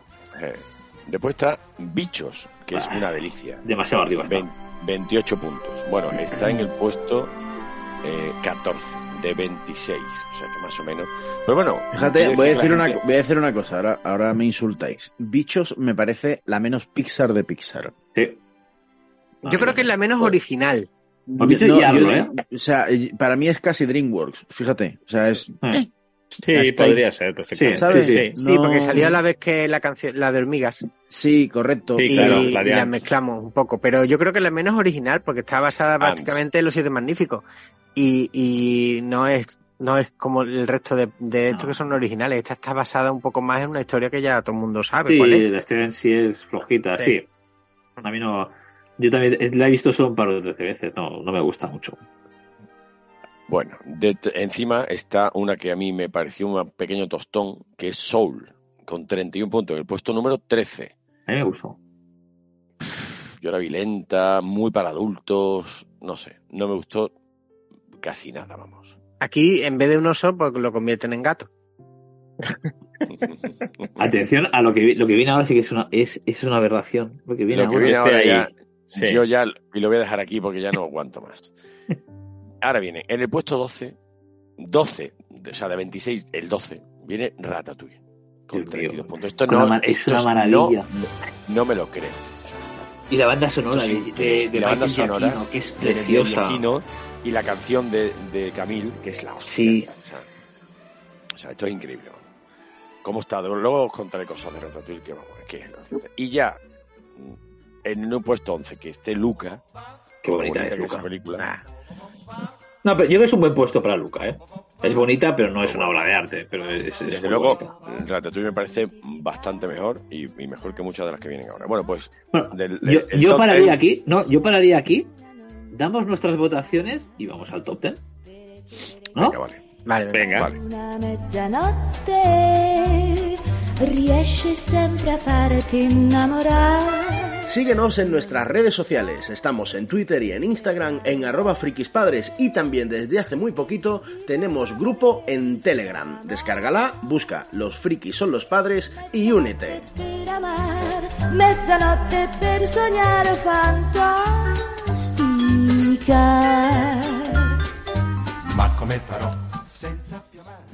Bueno, pues mm, si os parece, antes de entrar en el top 10, vamos a, vamos a decir nuestras votaciones personales y, y a partir de ahí seguimos sumando, ¿no, Robert? ¿Qué te parece? Vamos a ello. Vamos a ello, pues venga. Empiezo yo. Vamos. Por, Sevilla, España va a votar. Por Sevilla, por Spain. Spain, one point. A Bichos, un puntito. Empieza mal. Bugs Life, un puntito. Vamos ahí. Dos puntitos para Toy Story 3. Que parece una auténtica pasada. Ese final. Una pasada y le das dos puntos. ¡Ay! Eh, No, es, que, es que lo que viene después me gusta más. Tres puntos para Coco. Vale. Cuatro puntos para Cars. Cars 1. Cinco Cars, puntos mejor, para Bugs. Cars mejor que Coco, por favor. Mejor que Coco. Para mí sí. Me disfruté más. Eh, cinco puntos para Buscando Nemo. Buscando a Nemo, que fue una revolución en su momento. Eh, seis puntos para Monstruos S.A. También aquella historia de las puertas fue brutal. Siete para Wally. Wally. Wally me encantó, tío. Ocho para Toy Story 2. 8 para Toy Story 2. Además, yo relaciono mucho estas películas con el momento en que las vi con mis hijos, porque todas las he visto con los niños. 8 Claro. para Toy Story 2, 9 para Toy Story 1, Pues sí que son mayores tus hijos, ¿no? Si viste la Con 12 primera que era en el 1995 con tus hijos ya. No, pero Eh, claro, ¿cómo pero que- es que las cómo que ves todas otra puntos? vez, las recuperas. David, ¿cómo que nueve puntos? De 8 pasamos a 10. Sí. no, no, de 8 pasamos a 9, de 9 a 10 y de 10 a 12. No. Sí, No, hecho 8, así. 10, Él, 12. eh, cuida- él lo Ocho, ha hecho diez, así. doce. Y en No. Telegram está así. Él es el director, chicos. Ah, vale. No, Ah, no, vale. La gente ha votado 9, 9, y hay uno incluso que ha votado 11, pero se lo da por bueno porque yo qué sé. A ver, Ah, vaya, Joder. vaya. Vaya, para, Ya la próxima lo voy a dormir. para eh, venga. 9 para Mm. Toy Story, a ver, 9 para Toy Story 1, esa 9, Sí. y ahora el top es 10 puntos para Inside Out, del revés, que es una auténtica maravilla, y los 12 van para Wyoming, para Ratatouille. Ah, bueno. Te perdonamos que has acertado en el top. Hombre, por favor. Así que nada, ahí vamos. Siguiente. Venga, desde Sevilla también. Venga. Chencho Ruiz. Ruiz. Chencho Rubio, perdón, Rubio, Rubio. Ah, vale, que, que Ruiz, eh, no, Ruiz, que está Ruiz- conectándose. Ruiz- es tu primo. Ruiz no ha venido, Está Ruiz no conectándose ahora. Ruiz no ha venido, no ha podido venir. Que, que yo voy a empezar. Mi, mis votaciones son un poco raras. Eh, un punto para Cars 3. Vale. Dos puntos para Monstruos S.A. Tres puntos para Del Revés. Cuatro puntos para Los Increíbles. Cinco puntos para Buscando a Nemo. Seis puntos para Wally. Wally. Siete puntos para Luca. Ocho para Toy Story. Tensión más tonta, ¿eh? No he dado nueve.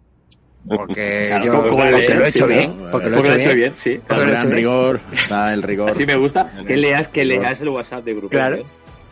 Y entonces son 10 puntos para Coco. Y los 12 van para Up. Me lo imaginaba. Muy bien. Venga, siguiente. Muy, muy bien. Pues venga, desde Madrid, Luis. Luis. Venga, pues vamos para allá. Con un punto Toy Story 2. Dos puntos para Los Increíbles. Tres puntos para Cars. Cuatro puntos se lleva del revés. Cinco puntos Monstruos S.A.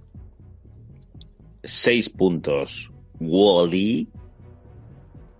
Siete puntos Up. Espera, espera. 8 puntos Coco. No voy a dar 9 porque no los tengo. 10 puntos a Toy Story 3. 10 puntos. Y los Toy 12, Story tres. sí, y los 12 puntos se va para Toy Story 1. 29. La vieja, va- va- la va- vieja van a cambiar un poco, ¿eh? Las- el Sí, top sí, sí, sí. 10. Algo va a cambiar, algo va a cambiar. Algo bastante. Pues desde Madrid, Hilde. Vamos ahí, vamos ahí. Venga. La emoción, la emoción, señoras y señores. Estamos nerviosos Ay, Dios, está la gente en Pixar ahora mismo comiéndose hombre. las uñas. con el cava. Están con el cava ahí. Ahí ahí, sí sí, ganar, bueno, ¿no? bueno, pues que porque va a ganar Pixar, evidentemente. bueno, pues con un punto eh, a ras de suelo, bichos. Un puntito para bichos. Dos puntitos para Toy Story 2. Los tres puntos se los voy a dar, y desde aquí quiero acordarme del grandísimo José Luis Gil, a Buscando a Nemo. Cuatro puntos para Up. Y luego hablaremos de Up. Si cabe y da tiempo. Cinco puntos para Los Increíbles. Con seis puntitos tenemos a Toy Story 3. 7. Y quizás es porque le tengo muchísimo cariño. Monstruos S.A. Y aquí viene la leña marismeña. Con 8 puntos, Toy Story 2. Con 10 puntos, la última película que me ha hecho llorar es Coco. Por supuesto, no hay 9 puntos. Somos gente seria. Y con 12, para mí, con diferencia, la mejor película de Pixar por narrativas, por técnica, por mensaje, etc, etc, etc, etc, etc, Tú sí que sabes. es Wally. 12 puntos para Wally. Muy bien, muy bien. Ahí está mi puntuación. Que es la buena. La de los demás, pues habéis puntuado porque sois personas. Porque se hemos dejado. Efectivamente. Venga, Robert. Porque estamos en democracia. Si no, Exacto. ¿Sí, de qué? Dale, Robert. Venga, va. Vamos allá. Qué, qué- qué responsabilidad de ser la, la última puntuación de todas. Venga, con un punto, esta obra de arte italiana, Luca. Vale. o croata, ¿no? Modric. O Con dos, con dos Oh, puntos, también, es verdad. también. Con dos puntos, esa película infravalorada, Brave. Que ninguno la habéis votado. Muy mal. No. Con tres puntos, monstruos. Yo creo que todos le tenemos un cariño a monstruos impresionante. Sí, yo creo que es de las que te marca, ¿no? Sí, todos hemos votado. Con cuatro puntos del revés. Porque Sí. yo creo que esa, esa cabeza de Rayleigh es, es genial. Con cinco puntos, Coco. Que está bien, pero Mm, tampoco para. para. Con seis puntos, Up. Solo por el principio que tiene. Es que eso es, es el una maravilla. Es una pasada. Con siete puntos, Los Increíbles. La, mejor película de los cuatro fantásticos que se ha hecho. Sí. Ah, muy bueno. Con ocho puntos, Ratatouille, qué maravilla, Ratatouille, por favor. Que no esté en el top 100. Por favor, cerrar el grupo de Telegram ya. Con 10 puntos, porque no he dado 9, perdonad. Toy Story 3. Porque para mí, el que una película, en su tercera película, sea tan buena. Sí, es, eh, porque claro, lo, lo- lo fácil, entre comillas, es que va una muy buena primera parte, ¿vale? Una segunda parte muy buena, pero es que la tercera sea aún mejor que ellas. La tercera, para que la gente la, la ponga en la de la guardería, ¿no? Sí, sí, sí. Es que, Es y ese, y ese final, con Lopso. Y el final. ese Sí, final, yo es por eso es- le doy 10 puntos, me parece espectacular. Es que lo es. Para mí, lo que, lo que, lo que consigue en una tercera parte, no, es que no consigue ni películas live action. Y Nadie el consigue una momento, y el momento tampoco. se- mi- señor Patata que se pone una tortita. Sí. No, no, es- es- está llena de detalles buenísimos. sí. Y con 12 puntos, con 12 puntos, una verdadera obra de arte, una película que consigue que en sus 20-25 primeros minutos no se hable nada y estés enganchado a la pantalla y que, como dice le tenga un mensaje tan actual, y eso que se hizo hace muchos años, Wally. Wally no tiene, no tiene comparación. Dame un abrazo, Robert, en la distancia, por favor. Qui- A ver, 15 dame un abrazo, años han pasado desde Wally. A, a 15. las almas gemelas nos entendemos. Pensamos Eh, igual. Y se nota. Qué, qué buena película, qué maravilla. Way out there beyond this hick town, Barnaby. There's a slick town, Barnaby. Out there, full of shine and full of sparkle. Close your eyes and see it glisten, Barnaby. Listen, Barnaby. ¿Aún no te has suscrito al mejor podcast de la red? ¿A qué estás esperando? Suscríbete a ese y también al nuestro, que nos está quedando muy cuco. Ya sabes que estamos en Apple Podcast, Google Podcast, Amazon Podcast, Spotify y iVoox. En todos lados, y es que es facilísimo encontrarnos. Búscanos y suscríbete, que es gratis.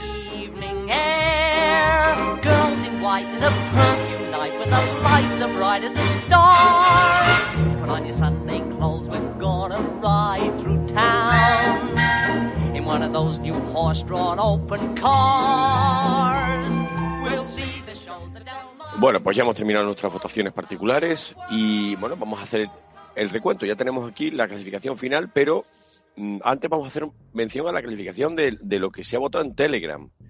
En Telegram, sin contar con nuestros votos, eh, digamos el top 5 de, de peor a mejor. Sería di las el 10, cinco- di las 10, di las 10 Las porque te va a 10, comer, te va a 10. comer, hombre, te va a comer lo mejor de lo mejor. Venga, el top 10. En la 10, Wally. Para mí, Por lo cual la gente de Telegram no tiene ni idea. Un abrazo a todos. 41 puntos. La 9, Toy Story 3. La 8, Cars 1. La número 7, Del Revés, Inside Out. Eh, Increíble, Los Increíbles, las número 6. Y en el top 5, Buscando a Nemo. Monstruos S.A. en el número 4. Muy cerquita, solo un punto por encima. Toy Story 1, la mítica Toy Story en el tercer lugar. Segundo lugar para Up. Y primer lugar, con bastante diferencia, con unos 20 puntos de diferencia, Coco. Pero después de nuestras votaciones, eh, algo ha cambiado, algo ha cambiado. Eh, y si queréis, me centro, por ejemplo, en el top... mm, Top 10, igual. Top, top top 10, 11, otra vez. porque el 11 ha subido 11. un puesto. Ah, sí. Claro, ha habido algún cambio. Por ejemplo, en el 11 ha entrado Ratatouille con 52 puntos. En el top 10 ya Cars. En el 9 está Toy Story 3, que ha subido bastante. No, se ha quedado se, ha igual. quedado, se ha quedado igual. Wally en el 8, que Wally sube desde el 10. Bien ahí. Del revés en el 7, Sí. queda igual. Aquí ya es todo igual se ya. mantiene. Los Increíbles en el 6, Buscando a Nemo en el 5, Monstruos S.A. en el 4, Toy Story en el 3, Up en el número 2 y Coco como supercampeona con 174 puntos, con unos 25 puntos o 28 puntos de diferencia con la segunda. Eh, la ganadora absoluta es Coco. Sí. ¿Qué os parece? Esto es como los Oscars. ¿no? Esto es como los Oscars, ¿no? Que la, la mejor segunda para todos gana. Sí, Entonces puede que está no muy bien hayamos- explicado, está muy bien explicado. Que no coincidamos todos en que la mejor es Coco, pero sí puede ser la segunda mejor o la tercera. Entonces tiene muchos puntos. O sea, De hecho, en, contra un- en nuestra votación, o sea, si cogemos, si aislamos los votos de nosotros cinco, Coco es la segunda, Sí. con 36. Nosotros sí hemos optado por Wally, también con, eh, con los votos de Robert y mío, pues ya lo tenía casi hecho. Pero, pero Coco se sitúa a la segunda. A ver, yo creo, es un peliculón, Coco. eh. Es un Sí, peliculón. Es difícil que no te. Es difícil. El mérito de Coco es que es difícil que no te guste.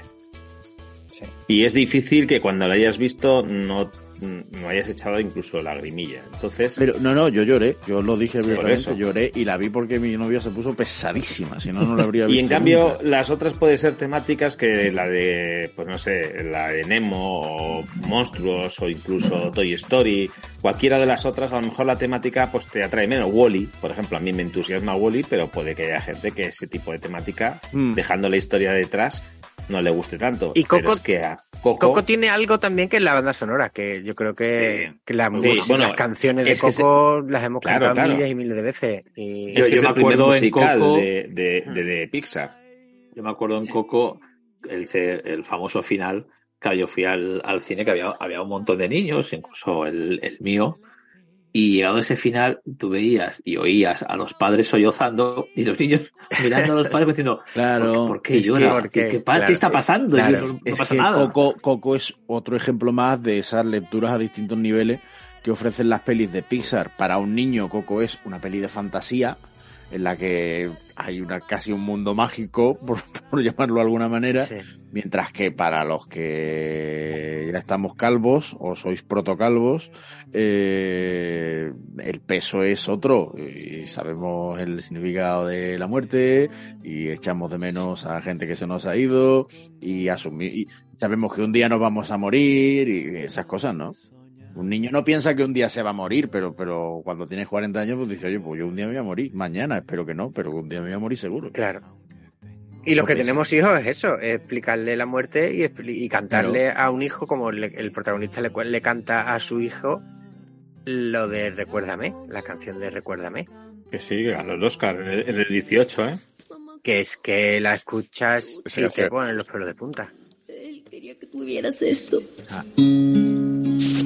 Mamá, espera. Recuérdame.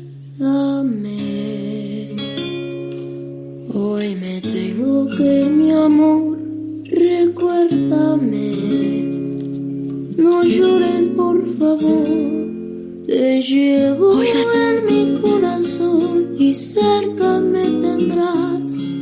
A solas yo te cantaré soñando en regresar. Recuérdame. Eh, ¿Os parece si repasamos nuestras votaciones o nuestro top y comentamos algo, si alguien quiere, Sí. de cada película? Vale. Sí. Vale. ¿Vale? Sí, sí, sí. sí. Entonces, si algo así ágil y, y rápido. Venga, David, empieza por Arlo. Ah, no. No, bueno, Ah, de no. no- en nuestras no, no, por favor, David, no, por favor. No, no. en nuestras votaciones han entrado 16 películas votadas. La última Cars 3, que está muy bien. La he votado yo. Brave, Bichos. Espera, espera, Gas. espera, David, espérate, espérate, no te embales, no te embales. Que te veo no- así que has cogido dieta. No, espérate, que cada, nosotros también, cada uno de nosotros hemos preparado cositas o tenemos alguna curiosidad. Ah, Entonces, vale. vamos a repasar cuáles son estas 16 que han salido votadas al final. Y cada uno quiere decir alguna curiosidad o alguna tontería que tenga preparada o que quiera, pues lo puede Vale. decir. ¿Vale? Entonces Pues ya, venga, yo, fantástico. para que no te gastes la voz, yo voy haciendo, no te preocupes. Venga, vale. Porque es- Gracias, no quiero- gracias, Robert. De nada. Gracias, Robert. Y diplomáticamente ha mandado a callar al director. Al carajo ya.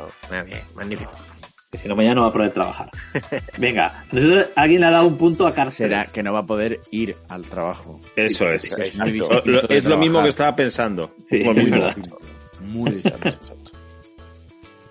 Cars 3, ¿alguien quiere aportar Yo, alguna cosita? yo le, yo, 3? le yo le he dado un punto a Cars 3 porque de, de Cars, Cars me gustó mucho, pero de la tercera me, me encantó. Me encantó porque la segunda fue malísima y digo, a ver qué hacen en la tercera y la verdad es que arreglaron todo lo que habían hecho en la segunda por, con una película que para mí es redonda. A mí me encantó. Y los creo fue personajes. Una, una bonita forma de, Sí. de que Rayo McQueen se retirase. Sí, de retirar a Rayo McQueen y, y además de inesperada, porque mm, yo estaba viendo la película y en ningún momento pensé que eso podía acabar así y acabó perfecto. Me Oye, pareció yo reconozco que al principio de la película, cuando tiene un accidente, yo creo que alguna lágrima se me saltó. ¿eh? Sí. Aparte que lo bien que está hecho, Sí. pero es que te dices, pero ¿qué le ha pasado? Y ese, y ese giro al final, cuando él, él decide abandonar la carrera y dar, decirle a Cruz que ella es la que tiene que correr, me parece un final, vamos, de, de guion brutal. Y, Eso no- y como curiosidad, nunca hemos visto ganar a Rayo McQueen. Correcto. No. En la No, no 3 hemos visto. dicen que ha ganado muchas premios, Sí, muchas copas, Pero no, lo hemos visto. vivido ninguna, hemos visto solo los fracasos de Rayo McQueen, correcto. No, con, en el puesto 15 con dos puntos Brave, porque he sido yo quien, quien la ha votado. Eso ya, ya, ya lo he dicho antes, que yo creo que se estrenó antes de tiempo. Que hoy se estrenase hoy tendría muchísimo más éxito. Porque esa relación madre-hija, esa hija rebelde que no quiere que no quiere ser un estereotipo de la de mujer y que quiere ser algo más, que no quiere casarse a la fuerza. Yo creo que ahora es muy actual.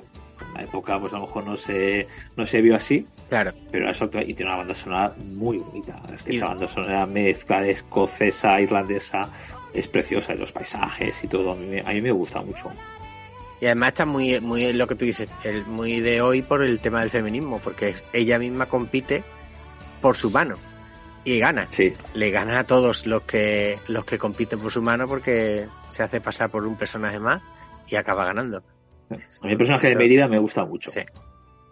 Lo que no me gusta de la película son los, los hermanos, los trellizos, que bueno, Los- que dan el toque cómico así para ¿Que mí. ¿Se convierte en oso también? Sí, hitos, Sí, sí. qué curioso.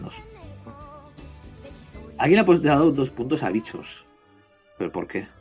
Eh, yo creo que ha habido dos personas que han votado a bichos. Yo, yo le he dado ¿Dos? uno, pero porque Ah, había, porque alguna Yo también. uno. Por la nostalgia, básicamente. Más. Eh, sí, La primera de Cars. La primera de Cars es una película llena de, de, de, de curiosidades. Por ejemplo, todo el mundo sabe que Yo, yo os cuento si queréis Ah, alguna habla cosa. que te toca a ti, Sí. Sí, yo os cuento, yo os cuento. Eh, bueno, a ver, la primera curiosidad que tiene Cars es que fue la vuelta de John Lasseter a dirigir, porque eh, las tres primeras las, las dirige él, eh, Toy Story Bichos y Toy Story 2, pero en cambio no dirigió ni Monstruos S.A., ni Buscando a Nemo, ni Los Increíbles. Eh, Cars, que es la séptima película, vuelve Lasseter a, a ser el, el director de la, de la peli. Y, y tiene muchas, muchísimas anécdotas que, por ejemplo, a mí una especialmente me gusta mucho es que al principio de la película se puede ver un coche blanco con el logotipo la manzana de Apple, eh, en referencia lógicamente al fundador de Pixar, de Steve Jobs, pero también, por ejemplo, destaca el coche, ese coche lleva el número 84, que es el año en que se pone a la venta el primer Mac, el primer Macintosh. Eh, las ruedas, por ejemplo, pues las ruedas hacen una referencia a Goodyear, con la rueda pone Lightyear, Ya, pero Lightyear. también lógicamente a, a Goodyear, ¿no? Lógico. Eh, luego también aparece en la camioneta de reparto que decía antes eh, Robert, la de Pizza Planeta, pues aparece también en, en, en Cars. O el número 95, con el que corre el Rayo McQueen, pues que representa la fecha del estreno de, de Toy Story, que fue el 22 de noviembre de 1995. También se sabe que, que el honor de, el nombre de Rayo McQueen, pues va, va, es un cierto homenaje también a, a Steve McQueen y a, y, y, ¿cómo se llama esto? Y que hay varios doblajes de gente importante, por ejemplo, de pilotos de Fórmula 1. Michael Schumacher en la primera película al final hace un cameo poniéndole la voz a, a un Ferrari. Eh, no sé, los, Luis- los- Luis, los números, lo por Steve- ejemplo, dime. Lo de Steve McQueen es porque ya lo contamos en el capítulo donde hablamos Sí, de él. sí, sí. Es que él era muy, muy aficionado a los coches y se arruinó produciendo una película de coches, ¿no? Por el- Que por cierto han sacado en HBO un esto no sé cómo eh, toda la historia esa de cómo se arruinó esta- eh, tu colega Steve McQueen Mi colega Steve McQueen. lo de los cochecitos sí, sí. Y vosotros sabéis, por ejemplo, la voz de Doc Hudson Hornet, ¿quién, quién la ponía? Esto seguro que lo sabe David. Sí. En inglés, ¿no? Paul No, Newman. no, yo no lo sé. Paul, Newman. Ah, no, bueno, ya, ya, Paul Newman sí. La de Rayo McQueen es Owen, Wilson. El, el, viejo, Hornet es el, sí, el, eso es. Lo hemos, lo hemos, comentado antes porque en Car 3 también se le hace un homenaje porque en Car 3 creo que Paul Newman ya había fallecido. Sí. Entonces el homenaje Se da la curiosidad de que Cars, la primera, es la película más taquillera en la que participó Paul Newman. Anda. No me extraña con la inflación. Y luego los, los vehículos que salen son, son modelos reales.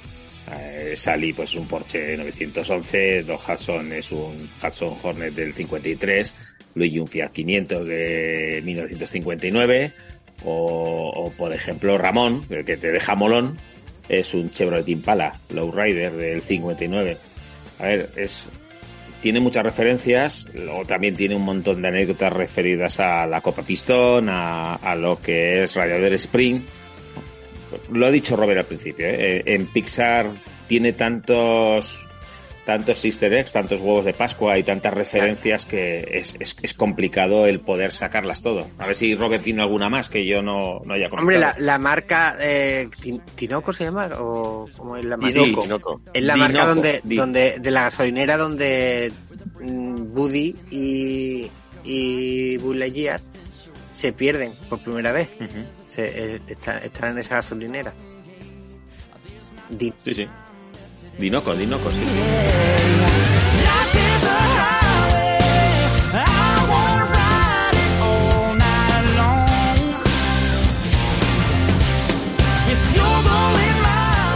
A ver, no, reconozco que es una de las mejores películas que hay de Pixar. Está muy bien por la temática, pero a mí, en especial por mi pasión por los coches y por las carreras, pues una peli que me gusta desde el principio. Y luego la historia que cuenta está muy bien y realmente le quita toda la importancia a ganar y, y le da importancia a otros valores, ¿no? Que en el fondo también, pues eh, en las películas de Pixar siempre han intentado eh, remarcarlo. Y, y, bueno, A mí Cars me gustó muchísimo y, el único pero que le pongo yo a la película es que tiene una de las peores canciones de Disney de la historia. Que es la de la que canta con Sally de Sí, esa es, es malísima. La de mi hogar, no sé qué. es bastante flojo. Es muy muy mala.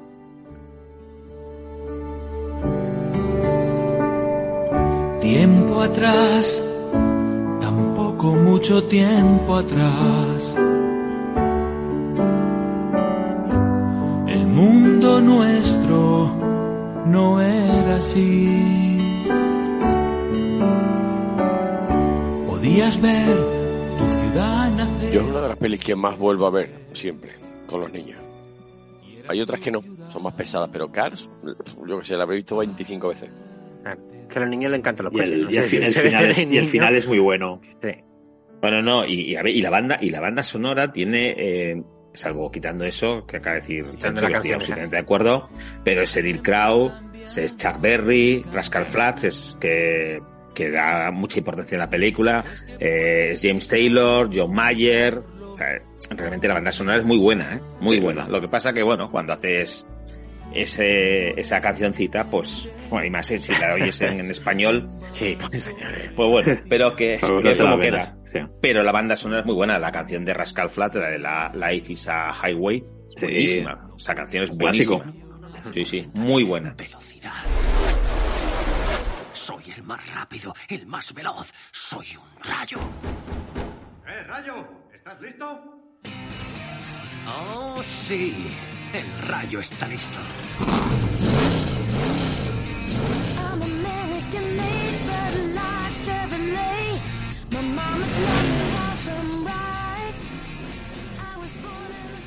Con, en el puesto número 12, con 8 puntos, hemos puesto a Luca. Quanta fretta, ma dove corri? Dove vai? Se ci ascolti per un momento capirai. Lui è il gatto ed io la volpe, stiamo in società, di noi ti puoi fidare. Va, que a mí me parece tan bonita, la volví a ver hace poco. Y me parece una historia de, de amistad, aunque algunos quieren ver alguna cosa más, entre dos niños, esa- ese paso entre la niñez a la adolescencia, pues esa inocencia, esa la banda sonora esa con, con música italiana, el, este pueblo típico costero mediterráneo, No sé, es que yo creo que es una película que, que, que lo tiene- es una película bonita. Y a mí las películas bonitas me encantan. No, no necesito películas con grandes pretensiones, pero quiero más Lucas. Estoy de acuerdo totalmente. Se disfruta muchísimo esa película. Yo, ojalá continuase en este universo de Lucas, con estos personajes, porque realmente creo que, que puede dar mucho juego. Han hecho, han hecho algo con el un corto, creo, con el Sí, un corto de Alberto. de Alberto. amigo. Bueno, en la 11 tenemos a Nemo. Sí, bueno, en, en la 11 y, y en la 10 tenemos a Nemo y a Los Increíbles. Yo creo que todos hemos coincidido en que estas dos películas, casi todos las hemos puesto en el top 5, porque yo creo que son películas brutales. Y son las primeras películas que realmente son, que no son infantiles. El, el, el, no, son, son para adultos. En el- Los Increíbles eh, es el lado más friki mm, que tenemos nosotros, porque está eh, eh, homenaje a los cómics y, eso nos encanta y tiene guiños y, y tiene cosas que a, que a los adultos les encanta y a los niños les flipa. Es la película familiar por excelencia de, de Pixar. Y luego Nemo, para los que somos padres, pues también tiene, nos toca, porque la superprotección de Nemo y, y, y los personajes que crea Dory, por ejemplo, yo creo que todo el mundo adora a Dory, me parece brutal. Y, y el tiburón, Bruce, que sabéis por qué se llama Bruce, ¿no? No, Pues Christine. Es un homenaje, por, un homenaje a, a Steven Spielberg, a, al robot mecánico que utilizaron para grabar Tiburón, que se estropeaba cada dos por tres y le llamaban Bruce. Y de hecho, de hecho mucha gente dice, qué genio Steven Spielberg que, que tiburón, el tiburón no sale apenas en la película. Dicen, no sale porque es que se rompía. Entonces, estropeado. Y porque, no te- y porque tenían el, el, el robot era medio nada más que la cabeza. o- Claro, claro. Entonces había- al final lo- otro que es- optaron por no, por no mostrarlo porque era muy cutre y se rompía. Hay otro Entonces, que para era medio final- robot, medio, ro- medio, medio tiburón, eso fue un drama. Sí, sí, sí. No tenían un duro. Sí. Tiene gracia. Se escribe igual que la palabra escape. ¿Qué significa? ¡Ah! A mí lo que me sorprendió mucho de Nemo es la calidad de la animación del agua. En tema de animación, siempre se ha dicho que lo más difícil es hacer el agua, que parezca natural y que parezca real. Y, y los colores del fondo marino, todo eso, es que realmente, para mí, eh, hicieron un paso adelante en animación tan brutal. Sí. Visualmente, eh, eh, además de, de las más bonitas de colores y todo, ¿eh? O sea, Nemo te quedas totalmente hipnotizado. Y, y Nemo tiene una cosa, que es que mm, se habla mucho de la primera muerte de Disney, que murió eh, en el Rey León, pero aquí muere mucha gente. En la primera escena. ¿Cuánto- Ahí se, se cargan como un centenar casi. se cargan a la, ma- a la, a la madre de Nemo, a la mujer y a todos las todos los huevos. Pero O sea, es como con Bambi, pues. Es un ¿qué pasa al genocidio, es un genocidio, Claro, un claro. genocidio. Sí, Pues igual. Y, y respecto a los increíbles que decías, a mí lo que más me gusta de los increíbles, aparte de la historia, que es puro cómic, que son- obviamente son los cuatro fantásticos, es la estética. Es Esta estética que tiene del pop de los 60, 70, Sí. con esos colores, esos Ese negros. principio, el principio de la película que Sí. me parece brutal, la, la forma en que ellos se, cuando se, se encuentran y después resulta que es que se casan en media hora y que tienen dos vidas paralelas, eh, los trajes que son así en plan Todo. vintage, ¿no? Sí, sí. La época todo- dorada la del estética. cómic. Y el, mo- Sí. el mobiliario. Sí, todo, El es que toda la estética que Todo. tiene es, es, es brutal. Es decir, el malo es muy malo. El guion ¿sabes? es, el guion es muy muy bueno, porque el malo ese ya lo quisieran mm, 007 y, El síndrome, y Superman, síndrome, me Mm. parece un personaje mm, muy bien construido y, y al final resulta que era el, el, el, el niño que, que El fan. que- el fan que lo que él le hace un desplante de, de, de chico, ¿no? Que me, que me parece genial, me parece genial. Oye, y hay, hay algún, hay, hay cortos también del universo, del tema increíbles, ¿no? ¿No Solo hay, hay uno de Jack Jack. Solo. Ah, Barney, Sí, el Barney, sí, ¿no? Barney. de- el niño, No, sí, el niño. Hay uno de Jack Jack cuando lo tiene la niñera y empieza a sacar sus poderes. Pues ese, Sí. ¿Cómo se llama ese? No sé. Jack Jack. Sí, Ah, pues, Jack Jack Attack. Jack Jack Attack se llama. Sí, Jack sí, Attack, sí. Eso es lo que, lo que, lo que pasaba con el niño mientras lo, mientras transcurría la primera película. Mm. Que mete una niñera, la niñera acaba de La niñera acaba de describir, sí.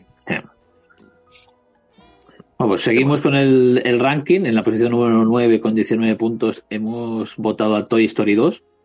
A mí me gusta mucho, ¿eh? La de Toy Story 3 es tan buena que parece que la gente se ha olvidado de, de Toy Story 2, pero Toy Story 2 una forma increíble de añadir tres personajes nuevos, que son Jesse, Perdigon y el Capataz, con una historia que mezcla, bueno, que, que sabe salirse de la primera, no se repite para nada, lo hace totalmente diferente, incluso entra en el, en el mundo este del coleccionismo y de las antigüedades, y, y eso, es, es muy buena. Y sobre esta, en esta película sí que hay una, hay una curiosidad muy buena, que bueno, ella es bastante sabida, no sé si la, la conocéis vosotros, que es cuando llevan ya dos años trabajando en la película, imaginaos lo que iba. Normalmente estas películas tardan tres, cuatro años en hacerse. En hacerse la animación a lo mejor tres años y luego pues entre voces, banda sonora y efectos de sonido, pues es el, es el cuarto año. Pues cuando llevan más de dos años, uno de los animadores haciendo limpieza de, del disco duro, eh, borró todo. borró Joder. el 90% de la película. Joder. Se querían morir. Y entonces, ¿qué es lo que pasó? ¿Qué ¿Cuál es la suerte que tuvieron? Que una de las productoras, que aquí tengo el nombre, Galin Sussman, que estaba de baja por embarazo, tenía una copia en su casa. Joder. Se había llevado una copia para seguir trabajando en su casa en, en- en la baja maternal. Y, Tremendo. y aunque no era al 100% de lo que tenía, porque algo habían avanzado, pero eso le salvó la vida. Porque si no, Joder. o la hubiesen cancelado o tenía que haber empezado de cero otra vez. Pero fue un desastre absoluto. Supongo que la persona esa la acabarían despidiendo porque de mala baba el borrarlo todo. Pues sí. Y luego también hay la anécdota de que hay una. Sabéis que al principio las películas de Pixar tenían esa especie de tomas falsas, que eran muy es divertidas. Es las tienen Toy Story, la tiene Bichos, Monstruos, Toy Story 2. Creo que ya. ya no más. Bueno, en Toy Story 2 había una toma falsa del capataz, como que estaba el dando dinero o dando mejores, una mejor posición en la película a dos Barbies. A cambio de Ah. pues eso lo borraron porque ya sabemos que John Claro. Tuvo que dejar la compañía porque fue eh, acusado por diferentes empleadas de, bueno, de un uso inapropiado de su posición. Joder. Entonces, en- si vais a Disney Plus o en las últimas versiones de los Blu-ray, no vais a encontrar esta toma falsa. Ya ves. Por Mira, eso siempre es bueno comprar, seguir comprando físico y cuando salga. Porque si no, luego al final nos quedamos sin, sin las originales. Venga, en el puesto número 8, Ratatouille. Hombre, Una de las injusticias más grandes. una de las justicias más grandes. Ahí ya te voy a contar ya algunas cosas porque para mí es la mejor. Yo le he dado los 12 puntos. Y, y esta peli, bueno, haciendo un, un pequeño retrospectiva, es, eh, fue la número 8 de las que se de las que hizo Pixar en 2007. Di- di- la dirigió Brad Bird. Brad Bird, que es Philip Bradley, que lo, lo conoce como Brad Bird. Y eh, ganó el Oscar. Ganó el Oscar y, eh, en el en el 2008. Ratatouille, bueno, da es la de las ratas, porque todo el mundo, yo creo que aquí todo el mundo ya sabe de qué va. Le da, viene el nombre de un plato, mm, un plato del sudeste de Francia, de la zona de Niza, por ahí, que, que es el ratatouille, la- las patatas estas con verduras. Y, mm, y que, os puedo contar algunas curiosidades muy, muy chulas. Por ejemplo, bueno, Brad Bird ya había ganado el Oscar anteriormente por ser el director de Los Increíbles en el año 2004 Claro. le dan el proyecto este de, de Ratatouille, que la idea original es de un tal Jumping Cava, pero que no le veían muy bien la forma y se la encargaron a, a este Brad Bird. Bueno, y Eh, perdona que te corte, Brad Bird es el director y guionista, Sí. porque Brad Bird suele guionizar todas sus películas de esa maravilla que es el gigante de hierro. Uy, qué Ah, buena es. Pues sí. Sí, sí, es buenísima. Sí, bueno, es que todos estos que salen aquí, tanto los directores como, por ejemplo, ahora hablaré algo del tema de la banda sonora y demás, mm, hacen muchas, o sea, que están en prácticamente, están en varias, no están en una solo. Entonces son, pues mira, curiosidades de esta película, por ejemplo. Eh, por ejemplo, con- fíjate, para, para el tema de los movimientos de las ratas, las expresiones de las caras, eh, cómo caminaban, cómo miraban, cómo reaccionaban, eh, estuvieron dos años trabajando con docenas y docenas de ratas de laboratorio, eh, observándolas continuamente. Que esto llama la atención, ¿no? Después, por ejemplo, para el tema de los restaurantes, eh, fueron a muchísimos restaurantes de todo tipo en, París, a las cocinas, hicieron también trabajo de localización para recrear perfectamente y dicen que incluso refleja mm, la ciudad casi mejor que una película real, ¿no? Fíjate, ¿no? Y, que se metieron en montones de cocinas, ¿no? Contrataron además a un chef estadounidense, un chef muy conocido que se llama Thomas Keller, eh, que cocinó, llegó a cocinar y se fotografiaron más de 270 platos para que todo lo que sale en la película sean realmente platos que se comen, que, que, que no fueran cualquier cosa, ¿no? Después, cu- cu- cuando se estrenó, pues en, re- en Francia batió el récord de, el récord de taquilla. Fue la primera película de Pixar que realmente ya luego fue producida por Disney, que fue justo después de que Disney, la primera película que hacen cuando Disney compra eh, Pixar por esos 7.400 millones de dólares que hablaba antes Luis, eh, y, que convirtió a Steve Jobs en uno de los grandes accionistas de Disney.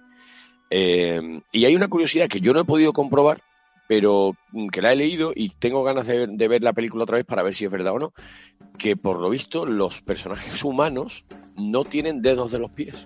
Y eso se hizo para ahorrar tiempo en la creación y la animación de, de estos personajes. Así que tendré que verlo. Y después hay cosas muy curiosas que, que salen en la película que es para estar un poco ahí pendiente. Por ejemplo, el, el, el crítico Antonego, bueno, tiene varias, pero he destacado algunas, ¿no? El crítico Antonego, cuando lo vemos escribiendo en, en las fases en las que sale en su despacho, pues la, la, la máquina de escribir tiene forma de calavera, su despacho tiene forma de ataúd. Después, por ejemplo, hay una muy buena relacionada con los increíbles. Eh, hay varias, pero yo he cogido una muy buena, que es que Linguini, que es el chaval que lleva la rata en la cabeza, eh, que es el, que- va a heredar el, el restaurante del chef Gusto, lleva, hay un plano en el que se ve que lleva una ropa interior con el logo de los increíbles. Y eso es para, para buscarlo también en el... Y después cosas muy curiosas, ¿no? De, de cómo las ratas, eh, todo lo que utilizan en su vida normal, entre comillas, son cosas adaptadas de por botones, dedales de no sé qué, o el tapón de una, de una pasta de dientes. Eh, hay otra conexión con los increíbles que se destaca mucho, que es que aparece Bon Voyage, que es uno de los villanos de los increíbles, aunque bueno, ahí hay un cierto debate porque dicen que son de épocas diferentes. Y después hay una cosa espectacular de, la, de esta película, eh, sin entrar más en lo que es el argumento del- de, la rata y lo que es la superación de uno mismo, del- de esto que el chico pues consigue su sueño a base de lo que sea y que, no hay que dar por descartado nada hay una parte fundamental de la película que es la música. El- la, banda sonora la, la hace Michael Giacchino, que bueno, Robert, tú te podrás extender ahí seguramente, porque Michael Giacchino, para que os hagáis una idea, es el que hace la banda sonora de las últimas que ha hecho, pues, pues Lightyear, Batman, Love and Thunder, Spider-Man No Way Home, mm, Jurassic World, Coco, Los Increíbles 2, Spider Homecoming, Rogue One, o sea, todas estas son bandas sonoras Es, de es Michael muy bueno. Y Es ah, se, se ha metido ahora a ser director y es director de la película del corto, bueno, no sé cómo, no es ni corto ni una película, esta, este especial de terror de Marvel del, del Hombre Lobo. Es el director, la primera vez que ha dirigido. Bueno, pues ya veis que, bueno, que no son unos cualquiera los que entran aquí. Y después, ya como colofón, pues tiene la famosa canción de, de Ratatouille que, que se llama El Festín, que la canta una chica que se llama Camille y que es una auténtica pasada, una delicia Muy total, que le- le- es muy bonita y que le da forma a la peli. Y bueno, yo sinceramente es una de las que veo mínimo una vez al año, porque es que me encanta, me encanta. Me encanta cómo está hecha la misma canción, cómo la rata está, es capaz de cocinar, cómo está hecha la animación. Eh, en fin, es una pasada, a mí me encanta. Yo creo que el, el éxito de, de la película, aparte que está muy bien hecha, el guion, la historia, bla, bla, la música, es, es la, originalidad, es lo que hablábamos antes, de que como Pixar te, te mete en, en mundos en los que tú no te podrías imaginar. Y claro, el momento en el que ellos se meten en una película sobre cocina, ¿qué es lo más, la antítesis de una cocina? Pues a lo mejor ratas y cucarachas. Sí. Entonces yo creo que el mezclar estos dos mundos, las ratas con la cocina, con la alta cocina, yo creo que es una, es una genialidad. Para mí sí, es brutal. Bueno, es que, es que no podemos, yo me puedo llevar una hora hablando de la película porque todo, todo, todo lo que sale me parece Ya, ya, ya lo estamos viendo, sí. Sí. Desde luego. Pues me callo, venga. Siguiente, No vámonos. te, deje- no te dejes nada dentro, David, por favor. Siguiente, siguiente es Inside Out, que también, que también iba a hablar, iba a hablar yo algo, una cosa de esta. Pues habla, hijo, Pues venga, va, venga, va. Inside Out. Sí. Bueno, Inside Out, bueno, ya hemos hablado mucho de Inside Out, ¿no? Del- para mí, sí, es la segunda. Yo le di la puntuación máxima a Ratatouille, la segunda Sí, a hemos- Revés también. ya hemos hablado mucho, sí. De 2015, pues yo me callo, no te preocupes. Bueno, pues mira, por resumiros, por resumiros, es la idea, esto le surgió a... Tampoco a fuerces, David, ¿eh? Tampoco fuerces. Tiene la voz regular, y ¿no? No la fuerces tampoco. Sí, mañana va a estar fatal. Pero- y yo, dejarse ya de historia porque todo lo que voy a contar es interesante. Sin duda. Eh, a ver qué te puedo yo contar, por ejemplo. Mira, que, que, que fue una Algo interesante. director- Del, del director fijándose en, en su propia hija de 11 años, de los cambios que estaba que estaba experimentando, Ay, es, eh, codirigida mm, Ronnie del Carmen, eh, Do- Pete Docter había dirigido antes Up, por ejemplo, ¿no? Eh, fue la primera película donde ya no estaba Steve Jobs, que fue- se- surgió justo cuando murió Steve Jobs. Y bueno, pues lo, lo que os he dicho antes, ¿no? Que Amy Poehler hace la voz de la alegría de, en forma de estrella. La tristeza la hace, que es la forma de, de la lágrima, la hace Phyllis Smith, que Phyllis Smith es una de las que salen de Office, la, la señora esta medio mayor que sale en, en The Office. El, el temor y el miedo tiene forma de nervio y lo hace Bill Hader. Bill Hader es otro de los cómicos que se hizo famoso en Saturday Night Live. El- la furia tiene forma de ladrillo, la hace Louis Black, que no sé quién es.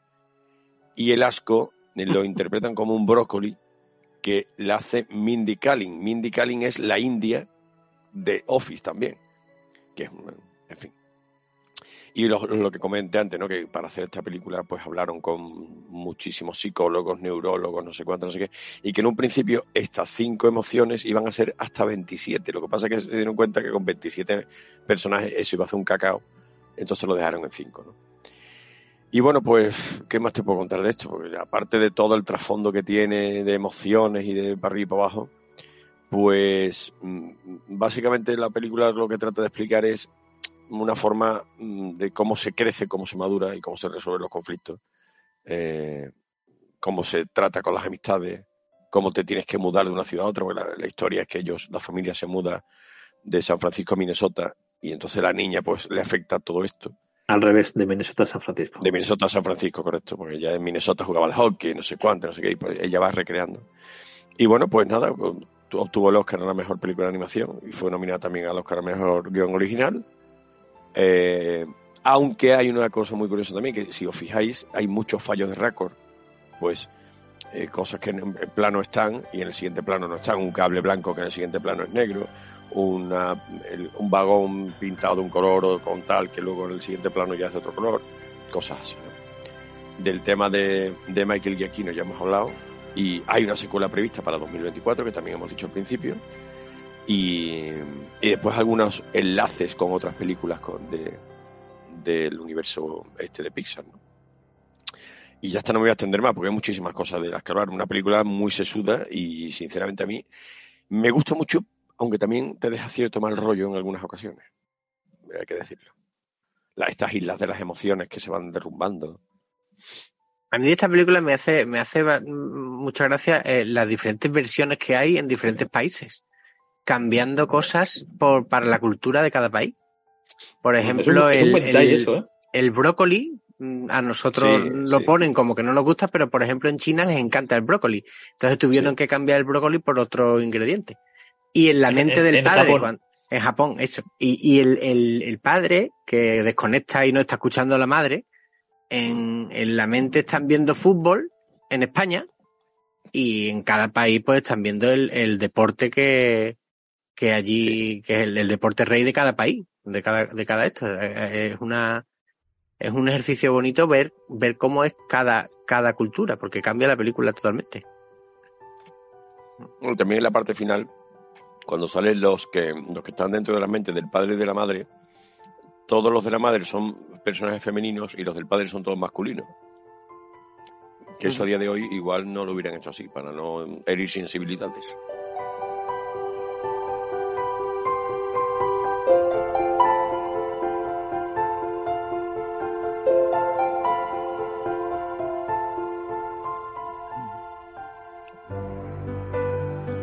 Robert, la siguiente.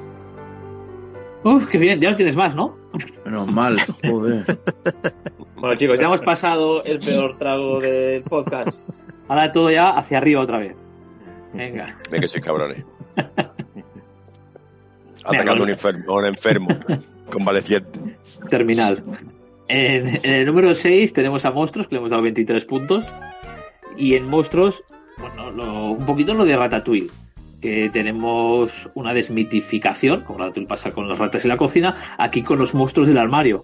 Que en vez de ponerlos como algo horrible, los ponemos, le, le dan caras y le dan personalidad y los ponen afables y que se asustan con las personas. Y yo creo que se desmitifica eso, un mito. Es decir, cualquier niño que tenía miedo de los monstruos de debajo de la cama o del armario, después de, de ver esta película, pues ya no lo tiene. La verdad es que es absolutamente genial. La idea, la idea es genial. La idea es genial. Ay, la peli es súper divertida. Sí. Y Súper, originalísima. muy Y, original. y, y Monster University no se ha colado, pero yo creo que porque. No sé, pero Sí. Monster University me parece una secuela muy, muy Sí, digna. muy digna. y, sí. y, y Muy ver bien. cómo se conocen ellos y, y que están peleados y, y el campeonato ese, me- me- a mí me encanta. Yo creo que si tuviera que ver alguna de las dos, vería más la segunda que la, que la primera. Fíjate Yo lo que lo he comentado antes, y a todo el mundo que nos escuche, ver Monstruos University. Sí. y porque pasado los primeros 20 minutos es una maravilla. Yo tengo, y lo he hecho alguna vez en Twitter, la cuando estuve en Disney World en Orlando, me compré una gorra que pone MU con los MU. signos de la, de la Universidad de Monstruos. Sí, sí, sí, sí. Y me encanta, ahora mismo es mi gorra favorita. Sí. Yo tengo una foto de, de eso con los dos, con, con los dos monstruitos. Es que es muy bueno. Vamos al, al top 5 y tenemos en, en el puesto número 5 Toy Story 3 con 28 puntos, que ya hemos hablado ampliamente de ella, realmente es una es otra evolución magnífica, impresionante de la saga Toy Story, añadiendo nuevos personajes, explotando otros antiguos que no los habían explotado, como Barbie. Tenemos a un Ken que es magnífico, el que es, es que, que te mueres de la risa con Ken. Sí. Ese, ese, ese personaje tan, tan ambiguo. Y, y el, el lapso, el, el, el oso este que es el, el villano. No sé, la verdad es que lo, lo, lo bonito es que de la 2 a la 3, como pasó con, la- con la 2, pasan años reales, que esos años reales los meten dentro de la película y Andy ha crecido, Andy se va a ir a la universidad y bueno, es como si que, que tú creces con, con, la historia, con Andy y con los muñecos. Es genial. Y, tenemos que recordar también que una cosa que hacen muy bien las películas de Toy Story, que la 1 creo que no lo hace, pero sí la hace la 2, la 3 y la 4, es la primera escena de todos es a los James Bond. Tienes una escena que luego a lo mejor no tiene tanto Es que ver con la película, pero es una escena que sí como de acción. Y en la 3 es una historia de, en, la, en la cabeza de Andy que, que se crea de luchando en el, en el Far West, los muñecos, y es absolutamente genial. Es una delicia de, de escena. Esa era del tren, ¿no? Del oeste y Sí, que luego se ve cómo, cómo está jugando él con los muñequitos y con los Sí. monos y qué, qué rol tenía cada uno. Me parece Exacto. espectacular. Sí, sí, es, es, un- es, bueno, es una delicia. Sí. En, el, en la 4 ya tenemos la, la Toy Story original, con 29 puntos, a un punto Sí, solo de Toy Story empe- 3 y empatada con Al, porque, bueno, maravilla. Con la que empezó todo. Sí. Y yo creo, yo la recuerdo cuando la vi, es que no habías visto nada así. No. No, no, es. Porque yo creo que aparte es. Son los diálogos y las situaciones. Mira, yo hice, yo hice una crítica ayer en. Bueno, es un poco ridículo en un poco es hablar de ayer, porque se puede escuchar en cualquier momento. De, en, en Twitter de Strange World, la última de Disney. Y, y puse que, que el problema que tiene la película es que trata a los niños de tontos. Porque lo explican todo súper mascado, muy fácil, muy obvio, y te lo repiten. Es, es, es- bueno, es ridícula. En cambio, lo bueno que tienen estas películas, sobre todo, pues, vamos a empezar con Toy Story, es que no, es todo lo contrario. No tratan a los niños de tonto y tienen situaciones y momentos que, bueno, que, por ejemplo, cuando el, cuando Woody le, le arranca sin querer el, el brazo a, a Sí. Buzz. Y está ahí con el brazo ahí en la mano. Es decir, tiene cosas que realmente dices, wow. ¿no? Pero y a los niños les gusta y a los niños les hace gracia. Y luego tiene pues guiños para los adultos, como, como decía antes Luis, que por ejemplo la, la, la moqueta de la casa de Sid, del malo, es la misma moqueta que la película del Resplandor.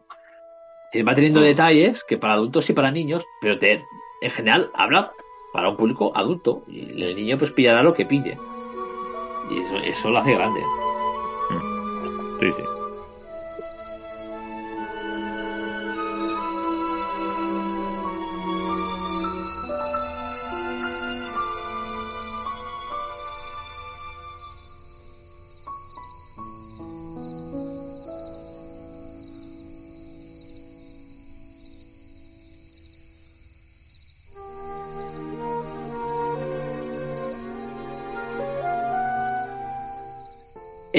Puesto número 3, vamos a entrar al, al podium ya con la medalla de bronce. No esta ha sido Up, empatada a puntos con, con Toy Story.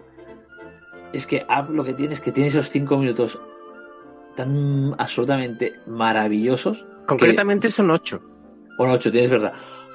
Que pocas películas de live action han conseguido llegar a explicar una historia tan bonita en tan poco tiempo y sin palabras. Tienes- Es, es la película a la que le he dado cuatro puntos, eh, que no está mal, y sin embargo creo que toda la valoración realmente la tiene por el corto del principio, porque no obviemos que son dos películas en una. De hecho, es casi una película dentro de una película, ¿vale? Es una metapelícula.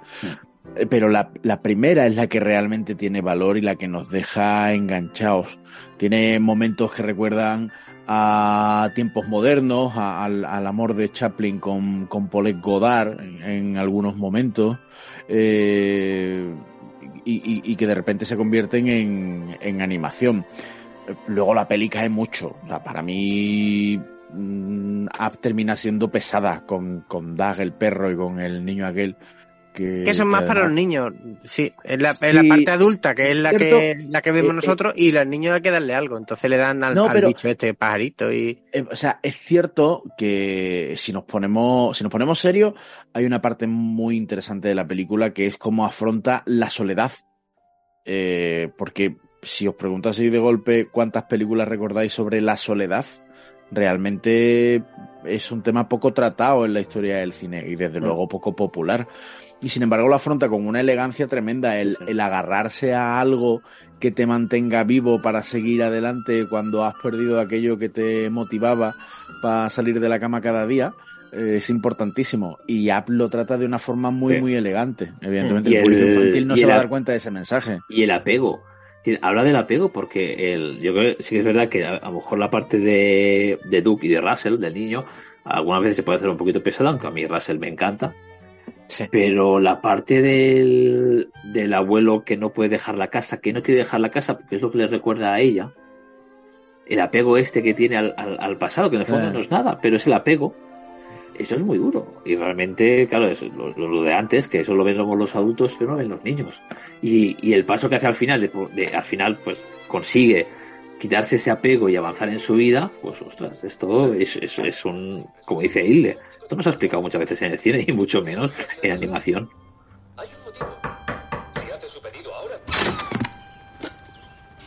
Buenas tardes, me llamo Russell y soy un explorador intrépido de la tribu 54, tienda 12. ¿Precisa usted de alguna ayuda, señor? No, Si quiere, le ayudo a cruzar la calle. no, Si quiere, le ayudo a cruzar el jardín. No, Si quiere, le ayudo a cruzar el porche. no, Bueno, algo querrá usted cruzar, ¿verdad? eh, no, me apaño bien. Que tiene- es que tiene dos momentos fuertes. Uno, en los ocho primeros minutos, que tienes que llorar porque sí. Y luego al final, cuando él vuelve a abrir el álbum y descubre lo que, lo que su pareja le dejó al final. Que es cuando él se da cuenta que le pone, a partir de aquí, es tu, es tu vida, empiezas el viaje solo. Y ahí vuelves otra vez a llorar como, como una magdalena. ¿Y vosotros, si quitásemos los ocho primeros minutos, no creéis que no estaría la tercera, ni mucho menos? Sin duda, Claro. para mí sin duda Claro, pero estaría, estaría ni top 10. muy, muy abajo. Claro. Es que de hecho yo, yo no le he votado nada porque digo, es que una, una película que tiene 5 o 6 o 8 minutos. Ya, pero yo no creo que son interesa. ocho minutos son mágicos y se merece muy buena Pero- puntuación. Pero es que, está, pero es que estamos hablando de que está la tercera.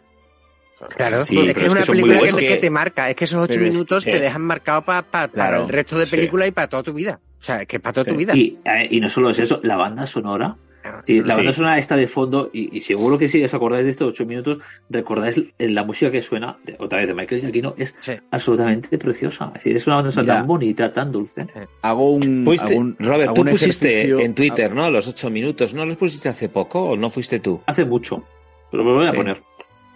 Mira, hago un ejercicio con, en, en clase con mis alumnos a la hora de explicarles eh, cómo provocar. Bueno, yo doy clases de redes sociales en algunos sitios, para la gente que no sepa esto. Y, mm, y hago ejercicios con mis alumnos de cómo provocar reacciones en el público. Y llevo un spot de una clínica alemana que utiliza una variante muy sutil, con apenas un cambio de una nota eh, o dos eh, de la música de, de Giacchino en app y les hago el ejercicio de que vean, es un spot, de que vean el spot con, sin música, después con música y después que intenten adivinar a qué película les está recordando la música. Y es alucinante. O sea, mm, no sois conscientes de cómo se nos graba eso en la cabeza, esos ocho minutos, de cómo, de cómo lo tenemos grabado y de cómo lo referenciamos rapidísimamente. Ahora luego ya pondremos en el grupo de Telegram el anuncio. Eh, a ver, a ver cuántos de repente les recuerda la banda sonora a pero es impresionante. En fin, sí, está ahí por los ocho minutos del principio, ¿vale? Ok, pero ¿qué ocho minutos? Mm, Ojalá Master and Commander tuviera esos ocho minutos. por ejemplo, por decir una, ¿eh? Qué ataque más gratuito. Ya, tío, es que sabes que no me gusta, lo siento. Que me perdone Russell Crowe, ¿qué le hago? En fin, y más ya, arriba... no, espérate que yo, yo hago un ataque. Ya le gustaría a, a Zack Snyder haber hecho ocho minutos así en alguna de sus películas. Así ataco yo también. Y ataco a Chencho también. Sí. Que dice que a Chencho le gusta. Gratuitamente. Más arriba de App está Coco, que es la ganadora a nivel popular y que, bueno, yo creo que tiene un sitio merecidísimo, ¿no? Yo creo que sí. Sí. Que además es el, lo he dicho antes, es el primer musical que hace, que hace Pixar. Curiosamente en eh, se llama igual en todo el mundo, Coco, salvo en Brasil, porque en Brasil Coco significa caca Mm. y quedaba un poco feo como, como nombre para la película. ¿eh? Oye, por curiosidad, ¿sabes cómo le pusieron en Brasil? ¿Te lo sabes? Caca. Viva, vi- viva, viva se llama. Viva. Viva. Ah, mm, qué interesante. se Viva. Fíjate. Sí, siendo una película sobre los muertos, pero bueno, Sí. sí, viva. Ah, mira. Luego tiene cosas curiosas. eh, cuando tocan la guitarra, los acordes que se ven coinciden exactamente con, con las notas que se están tocando.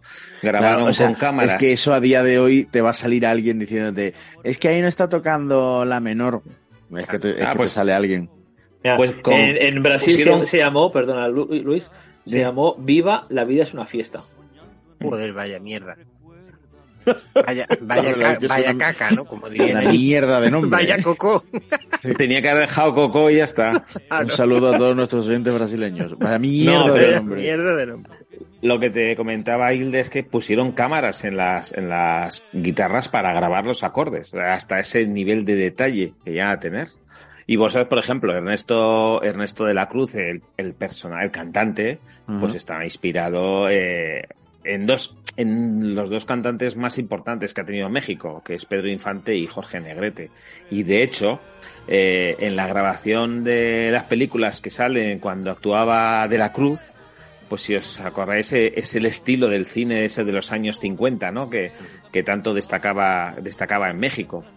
Y luego, como comentaba, eh, como comentaba Robert al principio, bueno, pues todos esos guiños a otras películas de Disney están aquí en las piñatas del pueblo de Santa Cecilia, que era donde vive Miguel, pues se podía ver eh, en esas piñatas a Woody, a, a podías ver a Mike Wachowski, o incluso se puede ver la camioneta de, Pizza Planeta o la pelota que, que, que es tan característica de, Pixar, ¿no? La pelota con la estrella.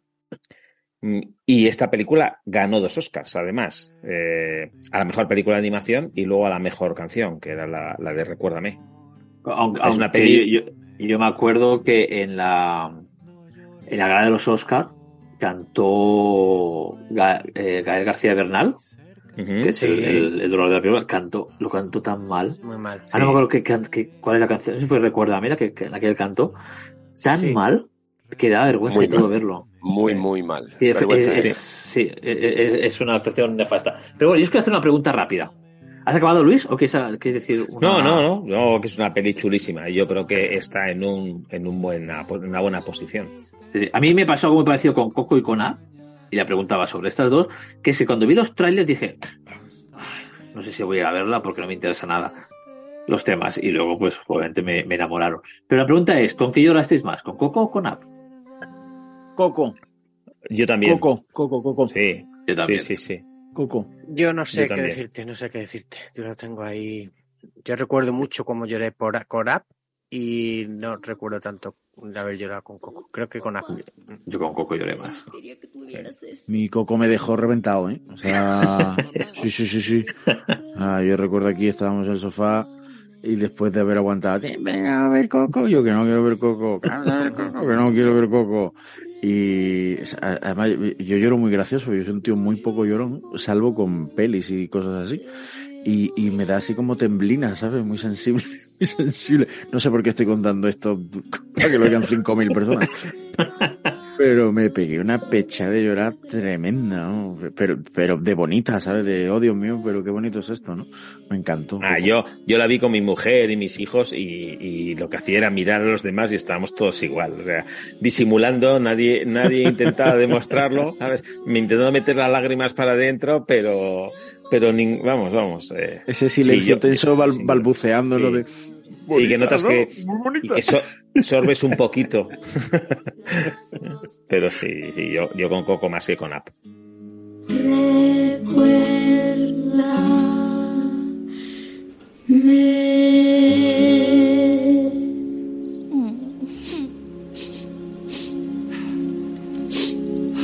Elena, ¿qué tienes, mija?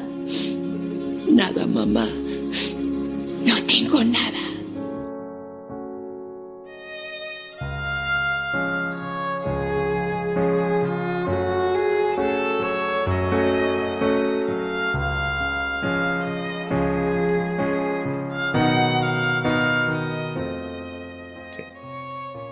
Bueno, y en el número uno nuestro, de, de la votación de los frikis, eh, tenemos a Wally. Y, y a mí Wally me apasiona. Yo tengo que me alegra muchísimo que haya salido Wally entre nosotros. Y a mí. Porque Sí, a mí, me, a mí también me gusta que esté ahí, ¿eh?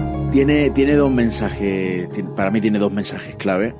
Eh, uno, eh, la evolución del planeta. Y ojo, ¿cuántos años tiene Wally? No lo he mirado, pero que tiene 10 al menos, no, 15. Wally es del 2011. 2008. El año 2008. 2011. 15 2008, años, ¿no? qui- 15 años, 15 años. Eh, fijaos cómo ha ido evolucionando el planeta según marcaba Wally. Y luego Sí. la deshumanización del ser humano. Eh, como eh, esos mm, seres humanos que salen en esas maquinitas que no andan, que no se comunican, que solo miran Sí. pantallas, etcétera, son clave. Son más humanos Wally y Eva en su forma de comunicarse, porque son de hecho los únicos de la película que se comunican, que, que todos los humanos que hay alrededor. Y Hasta yo la que- cucaracha es más humana. Sí, que, que sabéis que me pirra la comunicación y la forma en que nos comunicamos, a mí me parece, me parece muy de poner en, que hay que poner mucho en valor eso, el recuperar a la comunicación humana. A mí una cosa que me gusta mucho de, de Wally es la relación de Wally y Eva.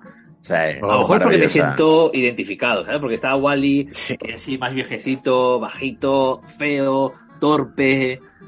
Es decir, no, no le acaban de salir las cosas bien. Y Eva, pues así, pues es guapa, moderna, es lustrosa, brilla. Es, bueno, una fantasía. Y es- esto, como él se, se la gana, como él se enamora, cómo intenta conquistarla. Y a mí la, la última escena, cuando está Wally, está ahí pachuchito, que no puede ni, ni con su alma, y al final revive a mí. Esa, esa parte me, me saltan las lágrimas también. Me, me- me gusta mucho. Abro melón antes de que vayamos al consultorio friki. ¿Cuánto le debe Wally a cortocircuito?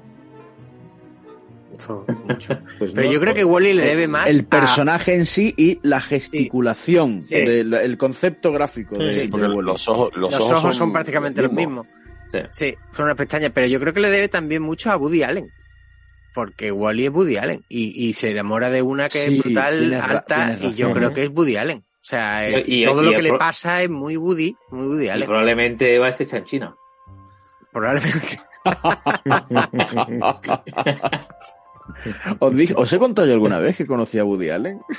Venga Yo ya. lo he contado yo aquí, ¿En ¿no? Sí, sí, sí, lo conocí en Joder. París hace, eh, pues 10 años hace, sí, 10 años. Sí, De- muy Deberíamos tímido, de hacer un especial a Woody Allen, ¿eh? Porque me muy flipa tímido. Sí, pues mira, lo podríamos hacer algún día, sí. sí. revisar las películas de Woody Allen. Sí, sí. Pues hasta aquí. Yo tengo una pregunta. El ranking, ¿no? Ah, hombre, tienes una para pregunta. bien, Después de ver, porque se me ha ocurrido ahora, no te creas tú que, que después Ya, de ver ya, todo ya esta- hacemos una toda idea. la, la chapa que nos hemos tirado de, de hablar de las 26, si vierais mañana una peli de, de Pixar, ¿cuál sería? Wally. Oli. Pues mira, yo Pues he yo visto Co- Coco hace dos semanas en Navidades, así que sí, yo Wally también. Pues yo me vería Coco, fíjate. Yo porque la he visto, entonces mm, reciente, pero Wally, sí, sin duda. ¿Y tú, David? Yo Ratatouille. ¿Y te gusta a ti mucho Ratatouille? A ver, si todo, saco, ¿eh? con Ratatouille. entender, todo esto lo ha montado para decir que él volvería a ver Ratatouille. Sí, claro, claro. Es muy típico eh, de David. David, entre Ratatouille, vacaciones en Roma y desayuno con diamantes. No, eh, No, el golpe, el golpe. El golpe. No, El pero golpe, es que no está entre las tres. Pero ya, pero es- es- si hubiera dicho el golpe como una de las tres opciones, podríamos decir el golpe, pero no he dicho el golpe, coño. El Bueno, golpe venga. que tenemos dado más de una Bueno, es que a David en realidad. Ratatouille le gusta, pero tampoco es que le guste tanto. Eso es muy típico de David. no, no, no, no. Bueno, Yo pensaba no- que le gustaría más Luca, que tiene una, que tiene una Puede- Vespa como vacaciones en Roma. Puede que no haya visto Sí. Ratatouille, de hecho. Es verdad. Claro. De hecho, en Lucas Bueno, se homenajea a Vacaciones en Roma, sale un Sí. Es verdad. Sí, es verdad. Y ni la ha puntuado. Ni la ha puntuado, yo creo que no la ha Porque visto. no la ha visto. No la ha Ah, visto. Me visto, parece. que no. Tan- visto ese tanto vacaciones en Roma, tanto vacaciones en Roma y no puntúa ni a Luca. Anda. Esa que- Vespa, esa Vespa, eh, mítica. Sí. Bueno, que, que, que ya, vamos para adelante, venga, vamos a hacer el consultorio friki Hilde, o qué, o vamos ¿Cómo para... Dilo tú, que eres el lo que tú, director. lo que tú digas, Donald. Tú mandas. No estoy para meterme contigo. Yo quiero hacer Pues una entonces- pregunta. ¿Cómo, cómo se llama el niño de la película Coco? Miguel. Miguel. Miguel. Muy bien. David ha tardado en responder. Yo no- es que no- es no- que hay mucha no- gente, mucha gente que, que, que siempre Que se llama Coco, ¿no? se llama Coco. Claro, Claro. igual la- que igual, que el igual que Zelda, ¿no? Que la gente se cree Sí. que Link Claro, Zelda es claro, sí, claro, eso es así. ¿Y cómo se llama la rata de Ratatouille? Rata. La rata de Ratatouille se llama... Que el ¿cómo especialista lo sabe. Uh, Amparo. Uy, uy, Remy, uy, uy. Remy. Uy, uy. Uy, uy, uy. ¿Cómo? No era- Remy, no era Remy. Remy. Sí, Remy y Emil es el primo. Sí. Sí. Emil es el primo y el tío se llama Linguini. Bien, David, bien. Oye, venga, te salvado. final Has se tardado lo ha 5 visto, segundos, ¿eh? pero bueno, venga. Sí, los cinco segundos de buscar en Google. Pero yo sobre todo, sobre todo me queda, en esa peli siempre me quedo con, con el nombre de Antonego y del chef Gusto, que son los, los, los que Los, los- los personajes importantes, claro. Yo reconozco La- que hace la- tiempo que veo películas y no me quedo con los nombres, ¿eh? La escena donde el Gusto, el, el crítico Antonego prueba el plato. Es una delicia, esa es muy buena. esa- esa escena Porque- es brutal. ¿Cómo, ¿Cómo se llama? ¿Cómo se llama el viejo de App? Ni idea. Yo lo estaba pensando antes y no, no, no, no, no me acordaba. Yo tampoco. Ralph, ¿no? No, no me An- acuerdo. mi- creo que es Mr. Spencer Anderson. Tracy. Anderson.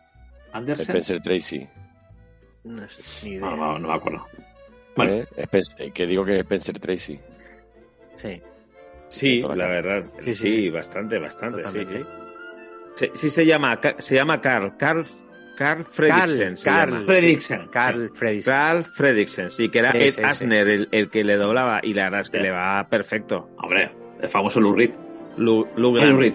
Lou Grant, perdón, Lou Sí, Reed, cantante. Lugran, Lugran. sí, Un abrazo a los Riff. Eso. Oye, antes, antes de empezar con el consultorio, otra curiosidad de Nemo. Bueno. ¿Os acordáis de Anabel Alonso? Que hizo Sí, claro. para mí Sí, un doblaje de de Dory Dory. brutal. Dory. enorme. Pues en su serie eh, eh, Amar para siempre o la típica esta de sobremesa, coge el teléfono y, y hace un, un guiño a, Le pregunta, ah, que estás en Australia, sí, en la calle Wallaby, no sé qué, no sé ¿Ah, sí? cuánto. Wallaby. Qué bueno. Sí. Lo, di- lo dice, lo dice en la, en la serie, lo, lo coló. Coló ese, Qué bueno. ese homenaje a la, a la película. Qué grande es. Sí, hombre, claro, claro que quiero vuestra dirección. Ah, No, que no me hace falta apuntarlo, que ya me lo aprendo de memoria. Venga, dímelo, a ver. Calle Wallaby, 42 Sydney. Pues, sí, muy fácil, ya está hecho. Oye, oye, y cuelga, que esto te va a salir por un dineral. Bueno, Camilo, que me alegra de hablar contigo, ¿eh? Dale recuerdos a todos. Adiós, adiós. Wallaby, wasabi. Leche, tenía que haberlo apuntado. Lo mejor que ha hecho Anabel Alonso. Pues sí. Eh, que siempre Y me ha caído bien. y Masterchef, y Masterchef. Hostia, tú, sí. No seas malo.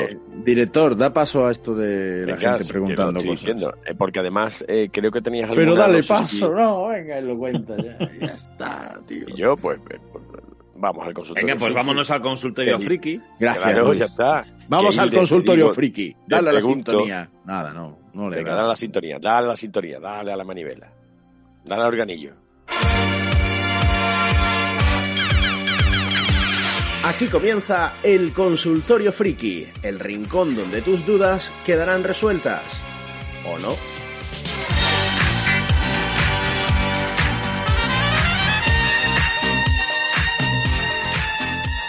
Vale, pues ya ¿Qué estamos. me aquí preguntas qué, la David? ¿Qué me preguntas qué? Y le ver. preguntando que, que creo que había audios del anterior programa que se quedaron sin.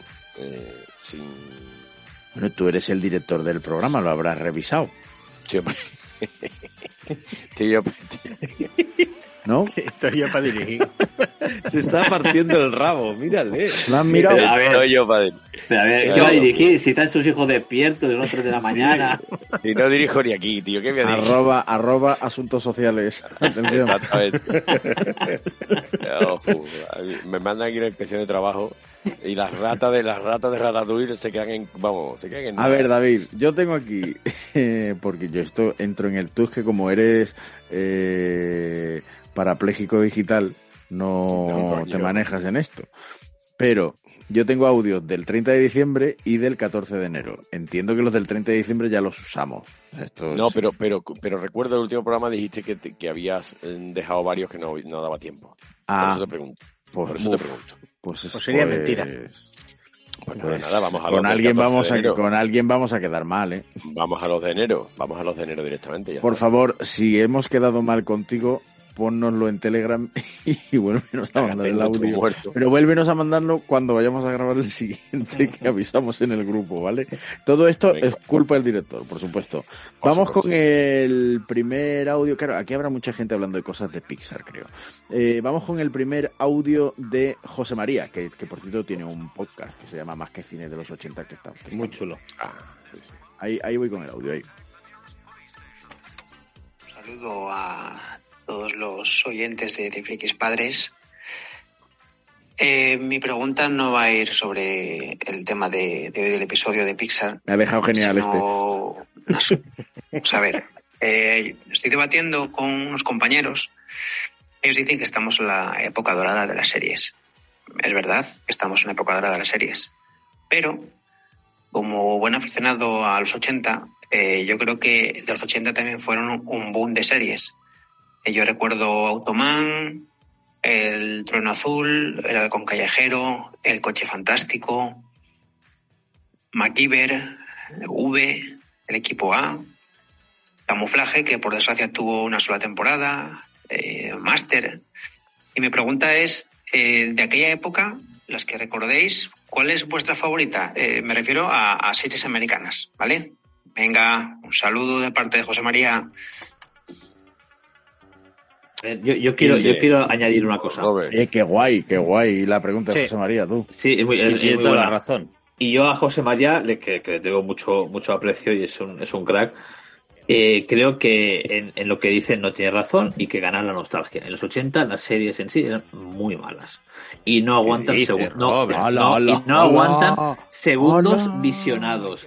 Eran series simples, de esos de capítulos que empezaban y acababan, que no tenían una trama que seguía durante capítulos o temporadas, que con un buen rollismo y, y- y con unas salidas muy fáciles y realmente son malas. Si tú ves el equipo A hoy en día y es, es muy mala. Otra cosa es que lo- claro, lo recordamos con nuestros ojos de niñez y eso lo hace un poquito diferente. Para mí, para mí la que se salva es el gran héroe americano.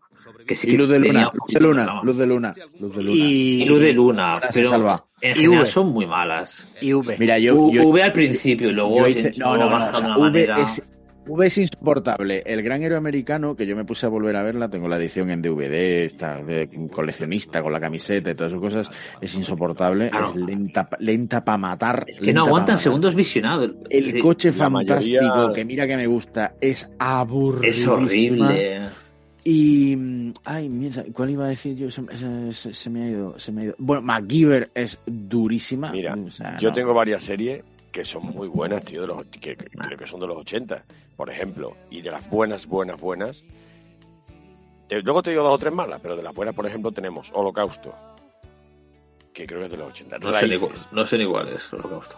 Coño. Venga, mira, David, ¿Norte y Sur de qué a- época era? Vete a Sí, tomar Norte y Sur de los por 80. saco. Norte y Sur estaba, 80. estaba bien. Y, y era una buena a serie. vete Sí. a tomar por Yo es que me voy, pero claro, yo me confundo un poco los David. 80 con los 70, es decir, eh, estas Norte y Sur. los Norte hombres de. Harrelson, Ma- mañana- las calles de San Francisco, aquello estaba David, Raíces. ma- mañana, te, mañana te pones a ver raíces, chaval. Canción triste de Hill Street. Venga, por Canción. favor. ¿No te gusta Mira, de canción Hill triste de Hill Street. Lo único bueno que pero la tenía pregunta- era la canción de Hilario Camacho. Pero Lo la único pregunta bueno. que ha hecho es de con qué serie os quedáis de aquella época. Yo te- No, la Falcon, no es Falcon. Crest. vale, venga, Falcon sí. Crest. No, no es compáramelas. Oye, pues venga, ¿con cuál? Pues sí, primero Yo me quedo. comparáramos. Yo- yo venga, vamos a elegir con cuál nos quedamos. Venga, vamos Mira, a elegir yo con cuál nos disfruté, quedamos. yo disfruté como un enano con Norte y Sur, y, pero también disfruté como un enano con Ana de las Tejas Verdes, con Andy Green Gables, así, con esa moñada. Tú eres Ya. antiguo, David. Pero, pero David, lo que, lo que quiero decir, y lo que dice también Hilde, es que todas esas series que tú las recuerdas con tu visión de quinceañero, no aguantan un revisionado ahora porque son muy malas. es la pregunta que Pues yo me quedo con Luz de Luna. ver, Contestando ¿cómo- la pregunta, con Luz de Luna Eso. me quedaría. Es que ha hecho Bueno, dos eh, preguntas. Ha hecho dos preguntas. Una, ¿las series de los 80 eran mejores que las de ahora o no? Y la otra pregunta No, es, mejores eh, no. ¿con cuál os quedáis? Entonces yo, por ejemplo, tú me dices, ¿con cuál, ¿con cuál te queda? Bueno, evidentemente Luz de Luna, por que supuesto. mejores no puede ser mejores, imposible. No, Sí, pero pero se claro dice que que, podría- la época claro dorada de la ser serie mejores. fue esa también, que aquella fue una época dorada. No, estoy de acuerdo. Los, los que hoy. 90 fueron mejores. No estoy de acuerdo. No, lo pasa que, tú lo, que pasa, lo que pasa que en esa época eh, el consumo de televisión eh, era lineal y, lo, y o, o la ve- o lo veías o no había otra cosa que ver, Exacto. querido mío. Pues, o sea, estabas enganchado porque no había otra cosa. Es que no había otra cosa. Y era una producción- mucho. era una Es que producción- Te enganchabas hasta Falcon Crest. Yo Era una recuerdo. producción- Pero es que, a ver, A ver, es que Falcon Crest era espectacular.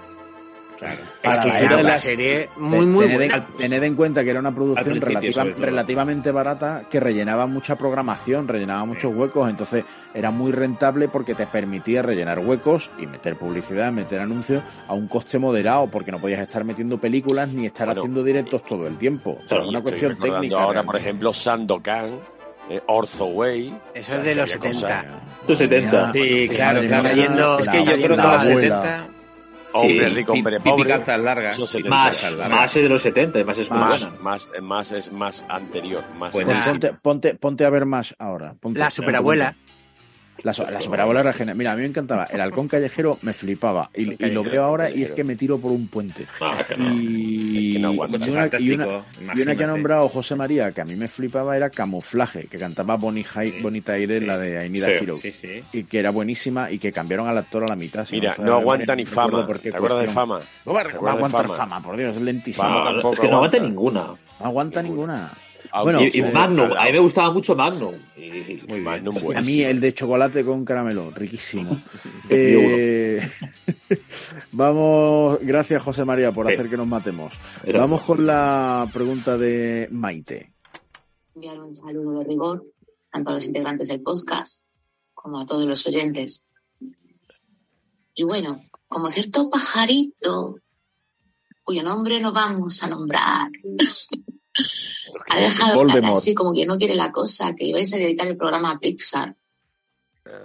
Pues yo querría que abrieseis vuestros tiernos corazoncitos y nos confeséis qué largometrajes, qué tres largometrajes de los 26 que tienen su haber Pixar hasta el momento os ha llegado tan hondo, tan hondo la patata que hasta habéis soltado alguna que otra lagrimilla. Eh, 3 de 26. Es complicado, ¿eh? Lo sé. Pero bueno, ahí lo dejo. Un saludo.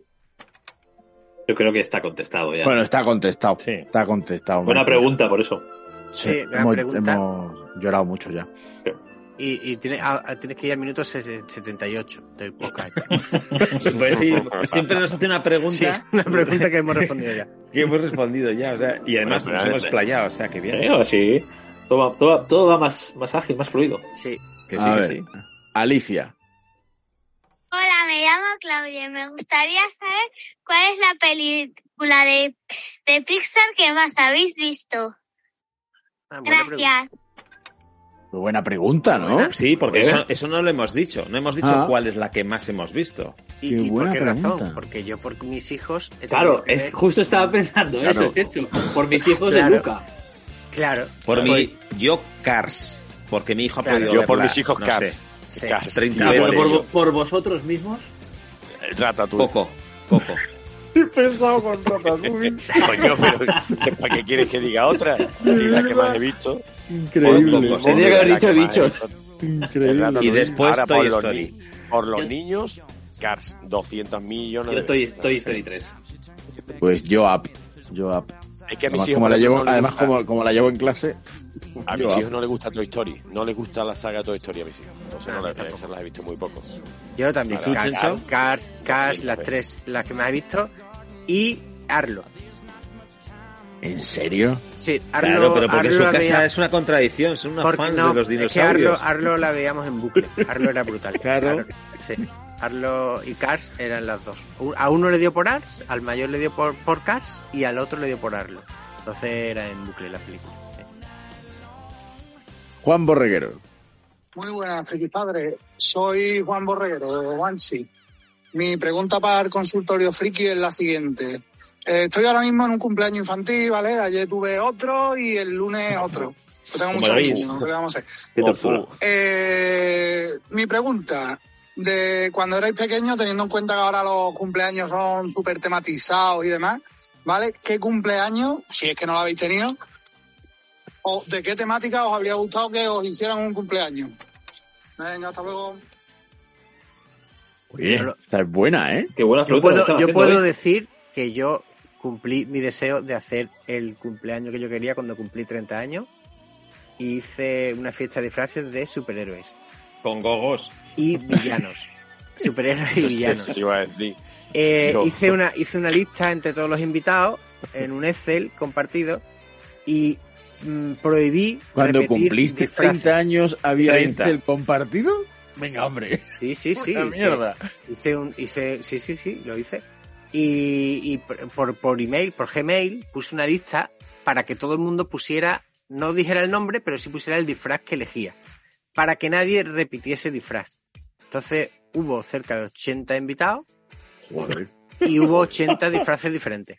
Una boda, eso. Y hice un concurso de disfraces que ganó. Recuerdo perfectamente, hubo un, un, un empate, pero al final mm, ganó He-Man y el príncipe Adam con Skeletor. Esos tres ganaron. Y el segundo puesto fue para Poison Ivy, eh, Joker y Bonito. Enigma. Oye, una pregunta, Chencho, ¿y invitaste a David? No, porque yo no conocía a David con 30 años.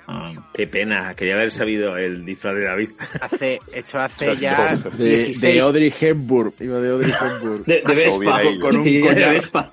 Hace 16 años. Pues hubiera, hubiera ido de, de, de, de, de Bradley, del, del periodista Ah. de Bradley de Vacaciones en Roma. De rata, de ratatouille, de rata, ahí. Hubiese ido disfrazado de Steve McQueen no Bueno. saltando la valla. mirando, mirando cómo se mataba el extra. Exacto. Tío, Oye. mierda. Oye, Da- David, ¿tú has visto la película esa que recomendé, la de todo, toda la vez, en todas partes? No, estoy a punto de verla porque me la acaba, Punto, bueno, punto. eh, la he contratado. La has comprado, la has comprado.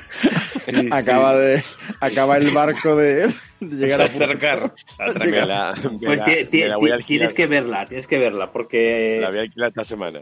Respondiendo a Ya la verás por pregunta, quiero añadir que me gustaría mucho hacer una de Star Wars, que ahora que tenemos niños, y que todos los niños vayan de Ewoks. Me fliparía. Bueno, mira, esa, ese hubiera sido mi sueño. guay, Eh, fiesta de cortando disfraces cabezas. de Star Wars, de Retorno del Jedi, con alguna persona, alguna madre disfrazada de Princesa Leia. Hombre, Yo, yo ese- ahí me apuntaba a un tema de Star Wars, pero realmente mi deseo de siempre ha sido hacer un cumpleaños de Showgirls. De toda la vida. En la, en la película. Desde que tenía 5 años. Un guarro. Yo como, como mi personaje favorito siempre fue Spider-Man a esas edades. Lo vi pues, delante de la playa. Uno, uno de Marvel, ¿no? Hubiese sido, está claro. Pues yo fíjate que eh, a mí lo que me habría hecho feliz de chaval, de chaval, eh, de chaval, ahora sí, ahora me gustaría el rollo de disfraces este, y si, si lo hiciera ahora, eh, haría una de personajes de Dragon Ball, que es lo que a mí me molaría. Pero mm, de chaval, a mí lo que me habría molado es el día de mi cumpleaños que me cerraran para mí y mis amigos los recreativos. Con crédito infinito. Tú sabes, Hilde, que tú sabes que aquí que nuestro querido eh, Juan Diego Periáñez tiene la nave Sí. de recreativas antiguas ahí en Dos Hermanas. Y yo voy Sí. con mis hijos de vez en cuando, suelo ir. Y con Chencho también he ido. Poned Ah, una recreativa en vuestra vida. Y, Y me jugar pongo al, al Neo, Eh, Neo ¿Tú sabes lo Turf que es jugar? Masters. ¿Tú sabes lo que es jugar al Tetris eh, con vidas ilimitadas? Y de Sí, coño, al- em- Este- con mame. Este, este chaval no sabe que yo tengo una recreativa en casa, ¿no? No se ha- Claro, es el claro, único el programa que no se ha enterado, ¿no?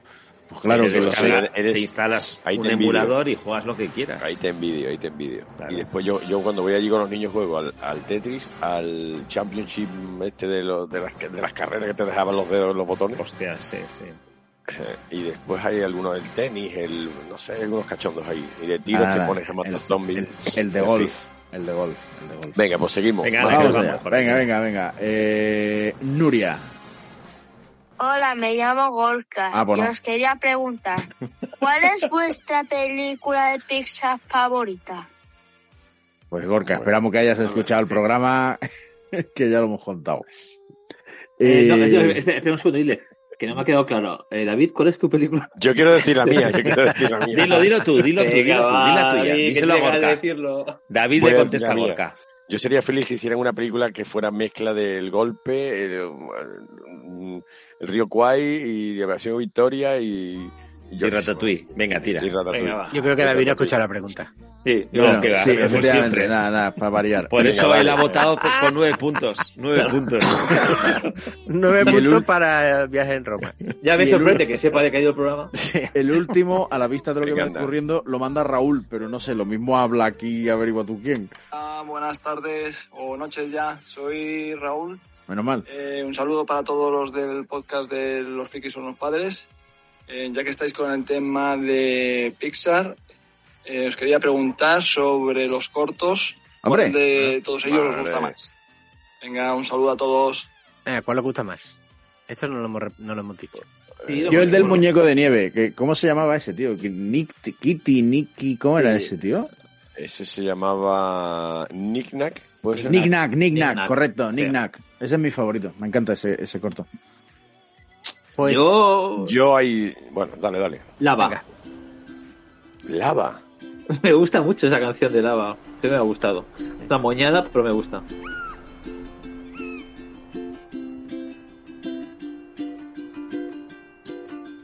Muchos años atrás había un volcán que vivía solo en el medio del mar.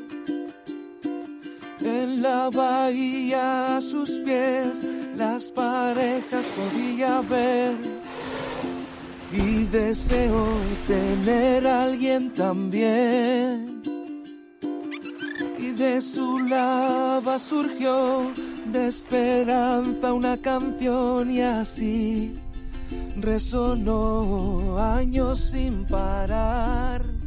Por cierto, sabéis que Nick Nack fue víctima del revisionismo eh, el muñeco de nieve se enamora de una despampanante muñeca rubia. Y exuberante. Exuberante, muy exuberante. Eh, eh, acabo de ver, de ver el frame y por eso me he acordado, me me ha recordado a Lindsay Pelas, que probablemente Robert sí la conozca del mundo Instagramer y que es una influencer muy popular en Norteamérica. Pues eh, luego se hizo una reducción en Exactamente. eh, la muchacha. Se hizo una no Lindsay Pelas, sino la del corto, la de Nick Nack. Sí, sí. Yo me quedo con, por lo que significó, con Luxo, Luxo Junior. Uf, Luxo, sí. Yo me quedo con el hombre orquesta. Si tengo que elegir solo uno, el hombre orquesta.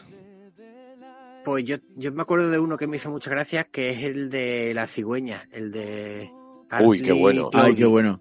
Ese Eh, me gusta mucho. Muy Me chulo. gusta mucho. Ese se llama- ¿Cómo se llamaba ese? Eh, el parte Claudio, eh, parte- sí, en, Claudio. español creo que se llama parcialmente nublado. ¿Puede Sí, ser? efectivamente. O eso es... Parte Claudio, en español y en inglés. Sí. Parcialmente nublado. Que la cigüeña se pierde nublado, por ahí. Claro, Sí, que le da, 2009. le da, 2009. le da unos personajes, le da, le da criaturas, mm, animales muy bestias. Le da un cocodrilo, una cabra, y Sí, entonces la cigüeña bueno. viene, viene fatal, viene fatal, hasta que llega un momento que le dice, mira, que me, que ya, que ya no voy a trabajar más para ti. Pero me, me parece brutal. Es muy bonita, ¿eh? Es muy bonita. Pero luego de los cortos, el que más ha trascendido un poco la cultura popular ha sido el de los pájaros, ¿no? ¿Pajaritos? Sí, porque ese es muy sencillito, es muy Eh, rápido. fue de y los es muy gra- primeros. y es muy gracioso. Sorprendió. Sí, sí. Y tiene muchas referencias luego. Los pájaros de los salen, que- salen en Cars. Sí, eso es. Sí, efectivamente. Uno, uno de los que más gustó fue, o que más ha gustado de los cortos favoritos en puntuaciones que he visto es Bao. A mí no me acabo de... No, Es de pero, últimos, pero es del 2018. Ay, a mí me gusta mucho, se me había olvidado. El del pajarito. El de, el de Piper. Sí, Hmm. me gusta mucho Esa, esa la clasificación que vi yo es la segunda más votada de los cortos. Es muy bonito ese, muy gracioso. ¿Cuál es ese? El del Ah, que va a es la, verdad. a la orilla, Sí, sí, sí, que sí, se sí, acerca a la orilla. sí, sí. Ah, Muy chulo. Muy chulo. Muy Ese bonito. salió en Cars 3. Hay- ¿no? Eh, No me acuerdo. ¿Hilde? No me acuerdo. Hasta aquí el consultorio friki de hoy, queridos amigos. Gracias a la gente que nos ha mandado sus preguntas en audio eh, a través de nuestro grupo en Telegram. Solo hay que buscarlo poniendo en el buscador Frikis Padres en, en el buscador de Telegram. Y también nos lo podéis dejar por Twitter con el hashtag consultorio friki. ¡Hala! A mandar. Eh, muy bien.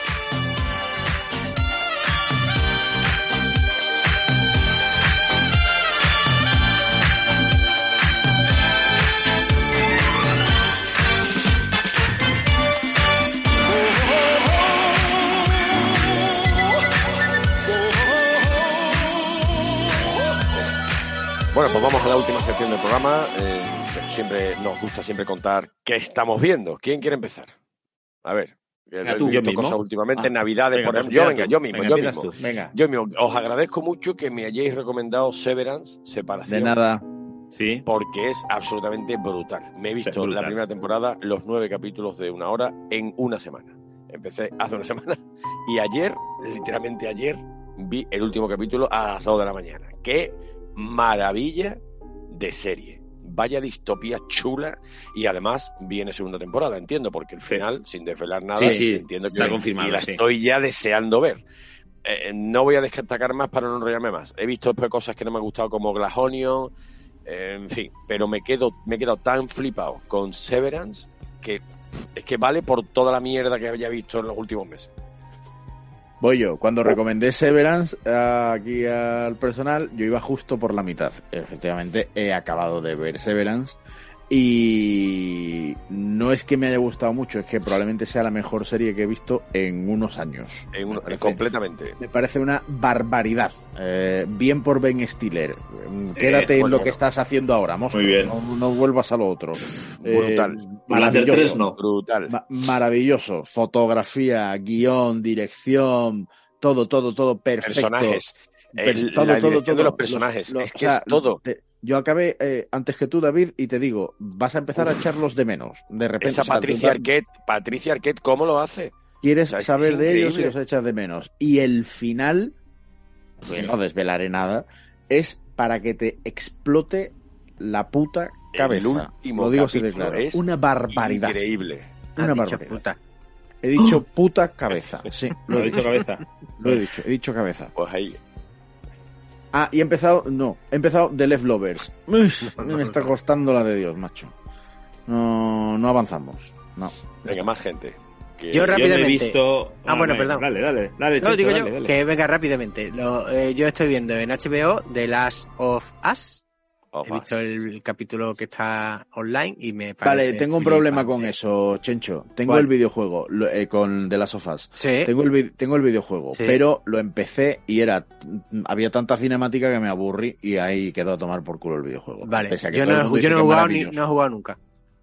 O sea, Ni si yo. la veo luego voy a poder jugar o, o ya Sí. la jodo. De hecho- sí, sí, sí, sí, siendo sí, divertido, sí. Sí, sí, sí. Sí, Sí. vale. Yo, de Sí, hecho, sí, sí. lo que he leído está muy, muy inspirada en el juego, muy fiel al juego, con lo cual yo me da igual porque yo en el juego no lo he jugado todavía y no lo he visto. Entonces, estoy disfrutando la serie porque me parece que está muy bien hecha y me, y me ha gustado mucho. Me está, está. Mí me hizo un pelín lento el primer episodio, ¿eh? Sí, para una A mí serie lento, de- lento pero la, se- la segunda parte. Un- Una vez Ya. que han pasado 20 años, Sí, exacto. el, el comienzo sí es muy, Sí, muy el comienzo es muy chulo. Muy, muy chulo. Cuando Pero dice para- 20 años después, y ahí Sí. sí. frena mucho, frena mucho y, y te cuesta, pero, pero está muy bien hecha la película. para la una serie. de zombies que se les van infectados Sí, y no son sí. zombies, pero bueno, para una serie de zombies que no sean zombies, pues dicen, pues se queda, un- no sé, se te queda un poco así como. Pero bueno, está bien, está súper bien hecha y bueno, y, y pinta muy bien. Y la otra película, la otra serie que estoy viendo también de HBO, porque eh, fui a ver The Last of Us y no había empezado todavía, la estrenaron un día después, y con, vi a ver que había y vi Belma, la serie de dibujos animados de... ¿Y qué tal? eh, Porque le han dado palos el, por todos el lados. spin-off de Scooby-Doo. Eh, es, han cogido, en- han puesto en plan gamberro eh, y yo creo que se han pasado de rosca. Eh, de- para mayores de 16 años, y pero yo la pondría para mayores de 18.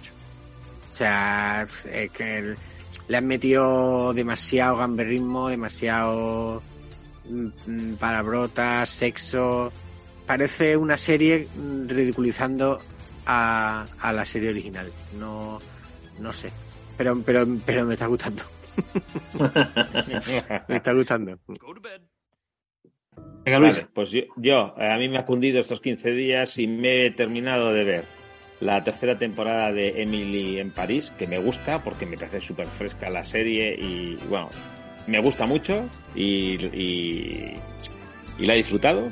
He terminado de ver la tercera temporada de Jack Ryan, que me ha molado muchísimo, Sí. muchísimo. Muy La he acabado buena. hoy, justo un ratito, hace un rato, y me he visto ante las críticas de Witcher, la, el origen de la sangre, y a mí, macho, me ha gustado. Me ha parecido estaba muy bien, me ha parecido entretenida y la he disfrutado mucho también. Pero, ¿a qué se parece la última de Jack Ryan? ¿No te recuerda nada? Es que a lo mejor no la has visto tú. Es muy ¿Cuál? 24. Es como 24. Bueno, sí, eh, sí, es verdad, porque de hecho a mi mujer, 24. que lo he visto con Tendré ella, que le he dicho... Tengo que verla. Sí, eh, Sí, que es el sí, te presidente- gustará, ¿eh? Sí, sí, está bien, ¿eh? Eh, Cualquiera de las tres temporadas están bien. Bueno, La pero para mí la segunda bajó un poco, pero es tercera. Imitando a 24, ha ganado Sí. mucho. Sí. No es Bauer, porque no Sí, puede sí. ser Bauer, no tiene No, esa mala no. Oye, oye, oye, cuestión urgente de última hora, última hora. Estoy revisando el Instagram de Ronalí Simón. Ronalí Simón es una de las actrices protagonistas de Fauda, cuarta temporada ya en Netflix. Sí. No sé si está en castellano, pero ya está la cuarta temporada, ¿eh? Fauda. bien. Pues, Pues pues voy veré, ya. veré. O sea, me la voy Sí. a ver ya esta noche. Ya podéis seguir, pero breve. Que me voy a ir a dormir ya. Vamos, vamos a ese programa. Pues yo. Míralo, ya está Fauda, Va. he abierto Netflix, ya está Fauda. Oh, ya está Fauda, vamos. Hoy no duermes. Pues yo, venga, pongo una serie y una película. Eh, he visto por fin House of the Dragon, la Casa del Dragón, Hombre, y me parece. eh, está bien, me, me- me ha entretenido mucho. No llega al nivel de Juego de Tronos, obviamente, y me parece que es un Dallas Dinastía Falcon Crest con Sí. dragones. Es, es totalmente eso. Es una evolución muy bien hecha, un bestiario impresionante, los decorados, los de- es una pasada. Es decir, realmente está muy, muy bien hecha.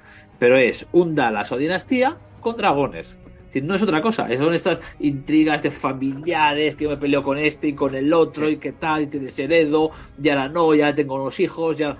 Es eso. Y realmente Magnífico. No, bueno, sí, me gusta, pero pues, ta- también, me, también me gustaba Dallas y Dinastía de Falcon Crest. y co- Como- Obviamente me, me gusta. Como el pero- trono de Pantera Rosa. Exacto. Pero no llega al, a ser- a ser- al, al nivel de Juego de Tronos. Y luego he visto el menú que me- en HBO, que realmente está muy ¿Es bien. buena? Mucho, mucho. Cortita y al pie. eh, bueno, aunque la ves venir cuando llevas un rato, pero está muy bien. Las actuaciones de, de Ralph Fiennes, ah no, Joseph Fiennes creo que es, y de A- Anya Taylor-Joy son una pasada. Este está muy bien el, y el, la intrahistoria y la crítica social que tiene es muy buena. Y ya está, que nos vamos. ¿Quién falta? ¿Alguien? Nadie. Despedirnos. Adiós. despedirte. Pues nada, Adiós. hasta el próximo programa. Espero que os haya gustado. Que, eh, disculpa de nuevo por mi voz aguardentosa. Ojalá. Ha mejorado, ¿eh? Ha mejorado del principio Sí, sí. ahora. Sí. Cada vez mejor. Ahora me voy a tomar otro ibuprofeno y para irnos a la cama. Así que nada, chicos, hasta el próximo programa, ¿no? Adiós. Sí. Adiós, Adiós, con la manita. Adiós con la manita. Disfrutar. Una manita de rata. No, me va a reír Vaya ahora. coñazo que nos has dado con Ratatouille. Ratatouille. Madre No pienso ver en mi vida. O sea, cada vez que vea Ratatouille le voy a cambiar. Asco de película. De romper el DVD sin verlo.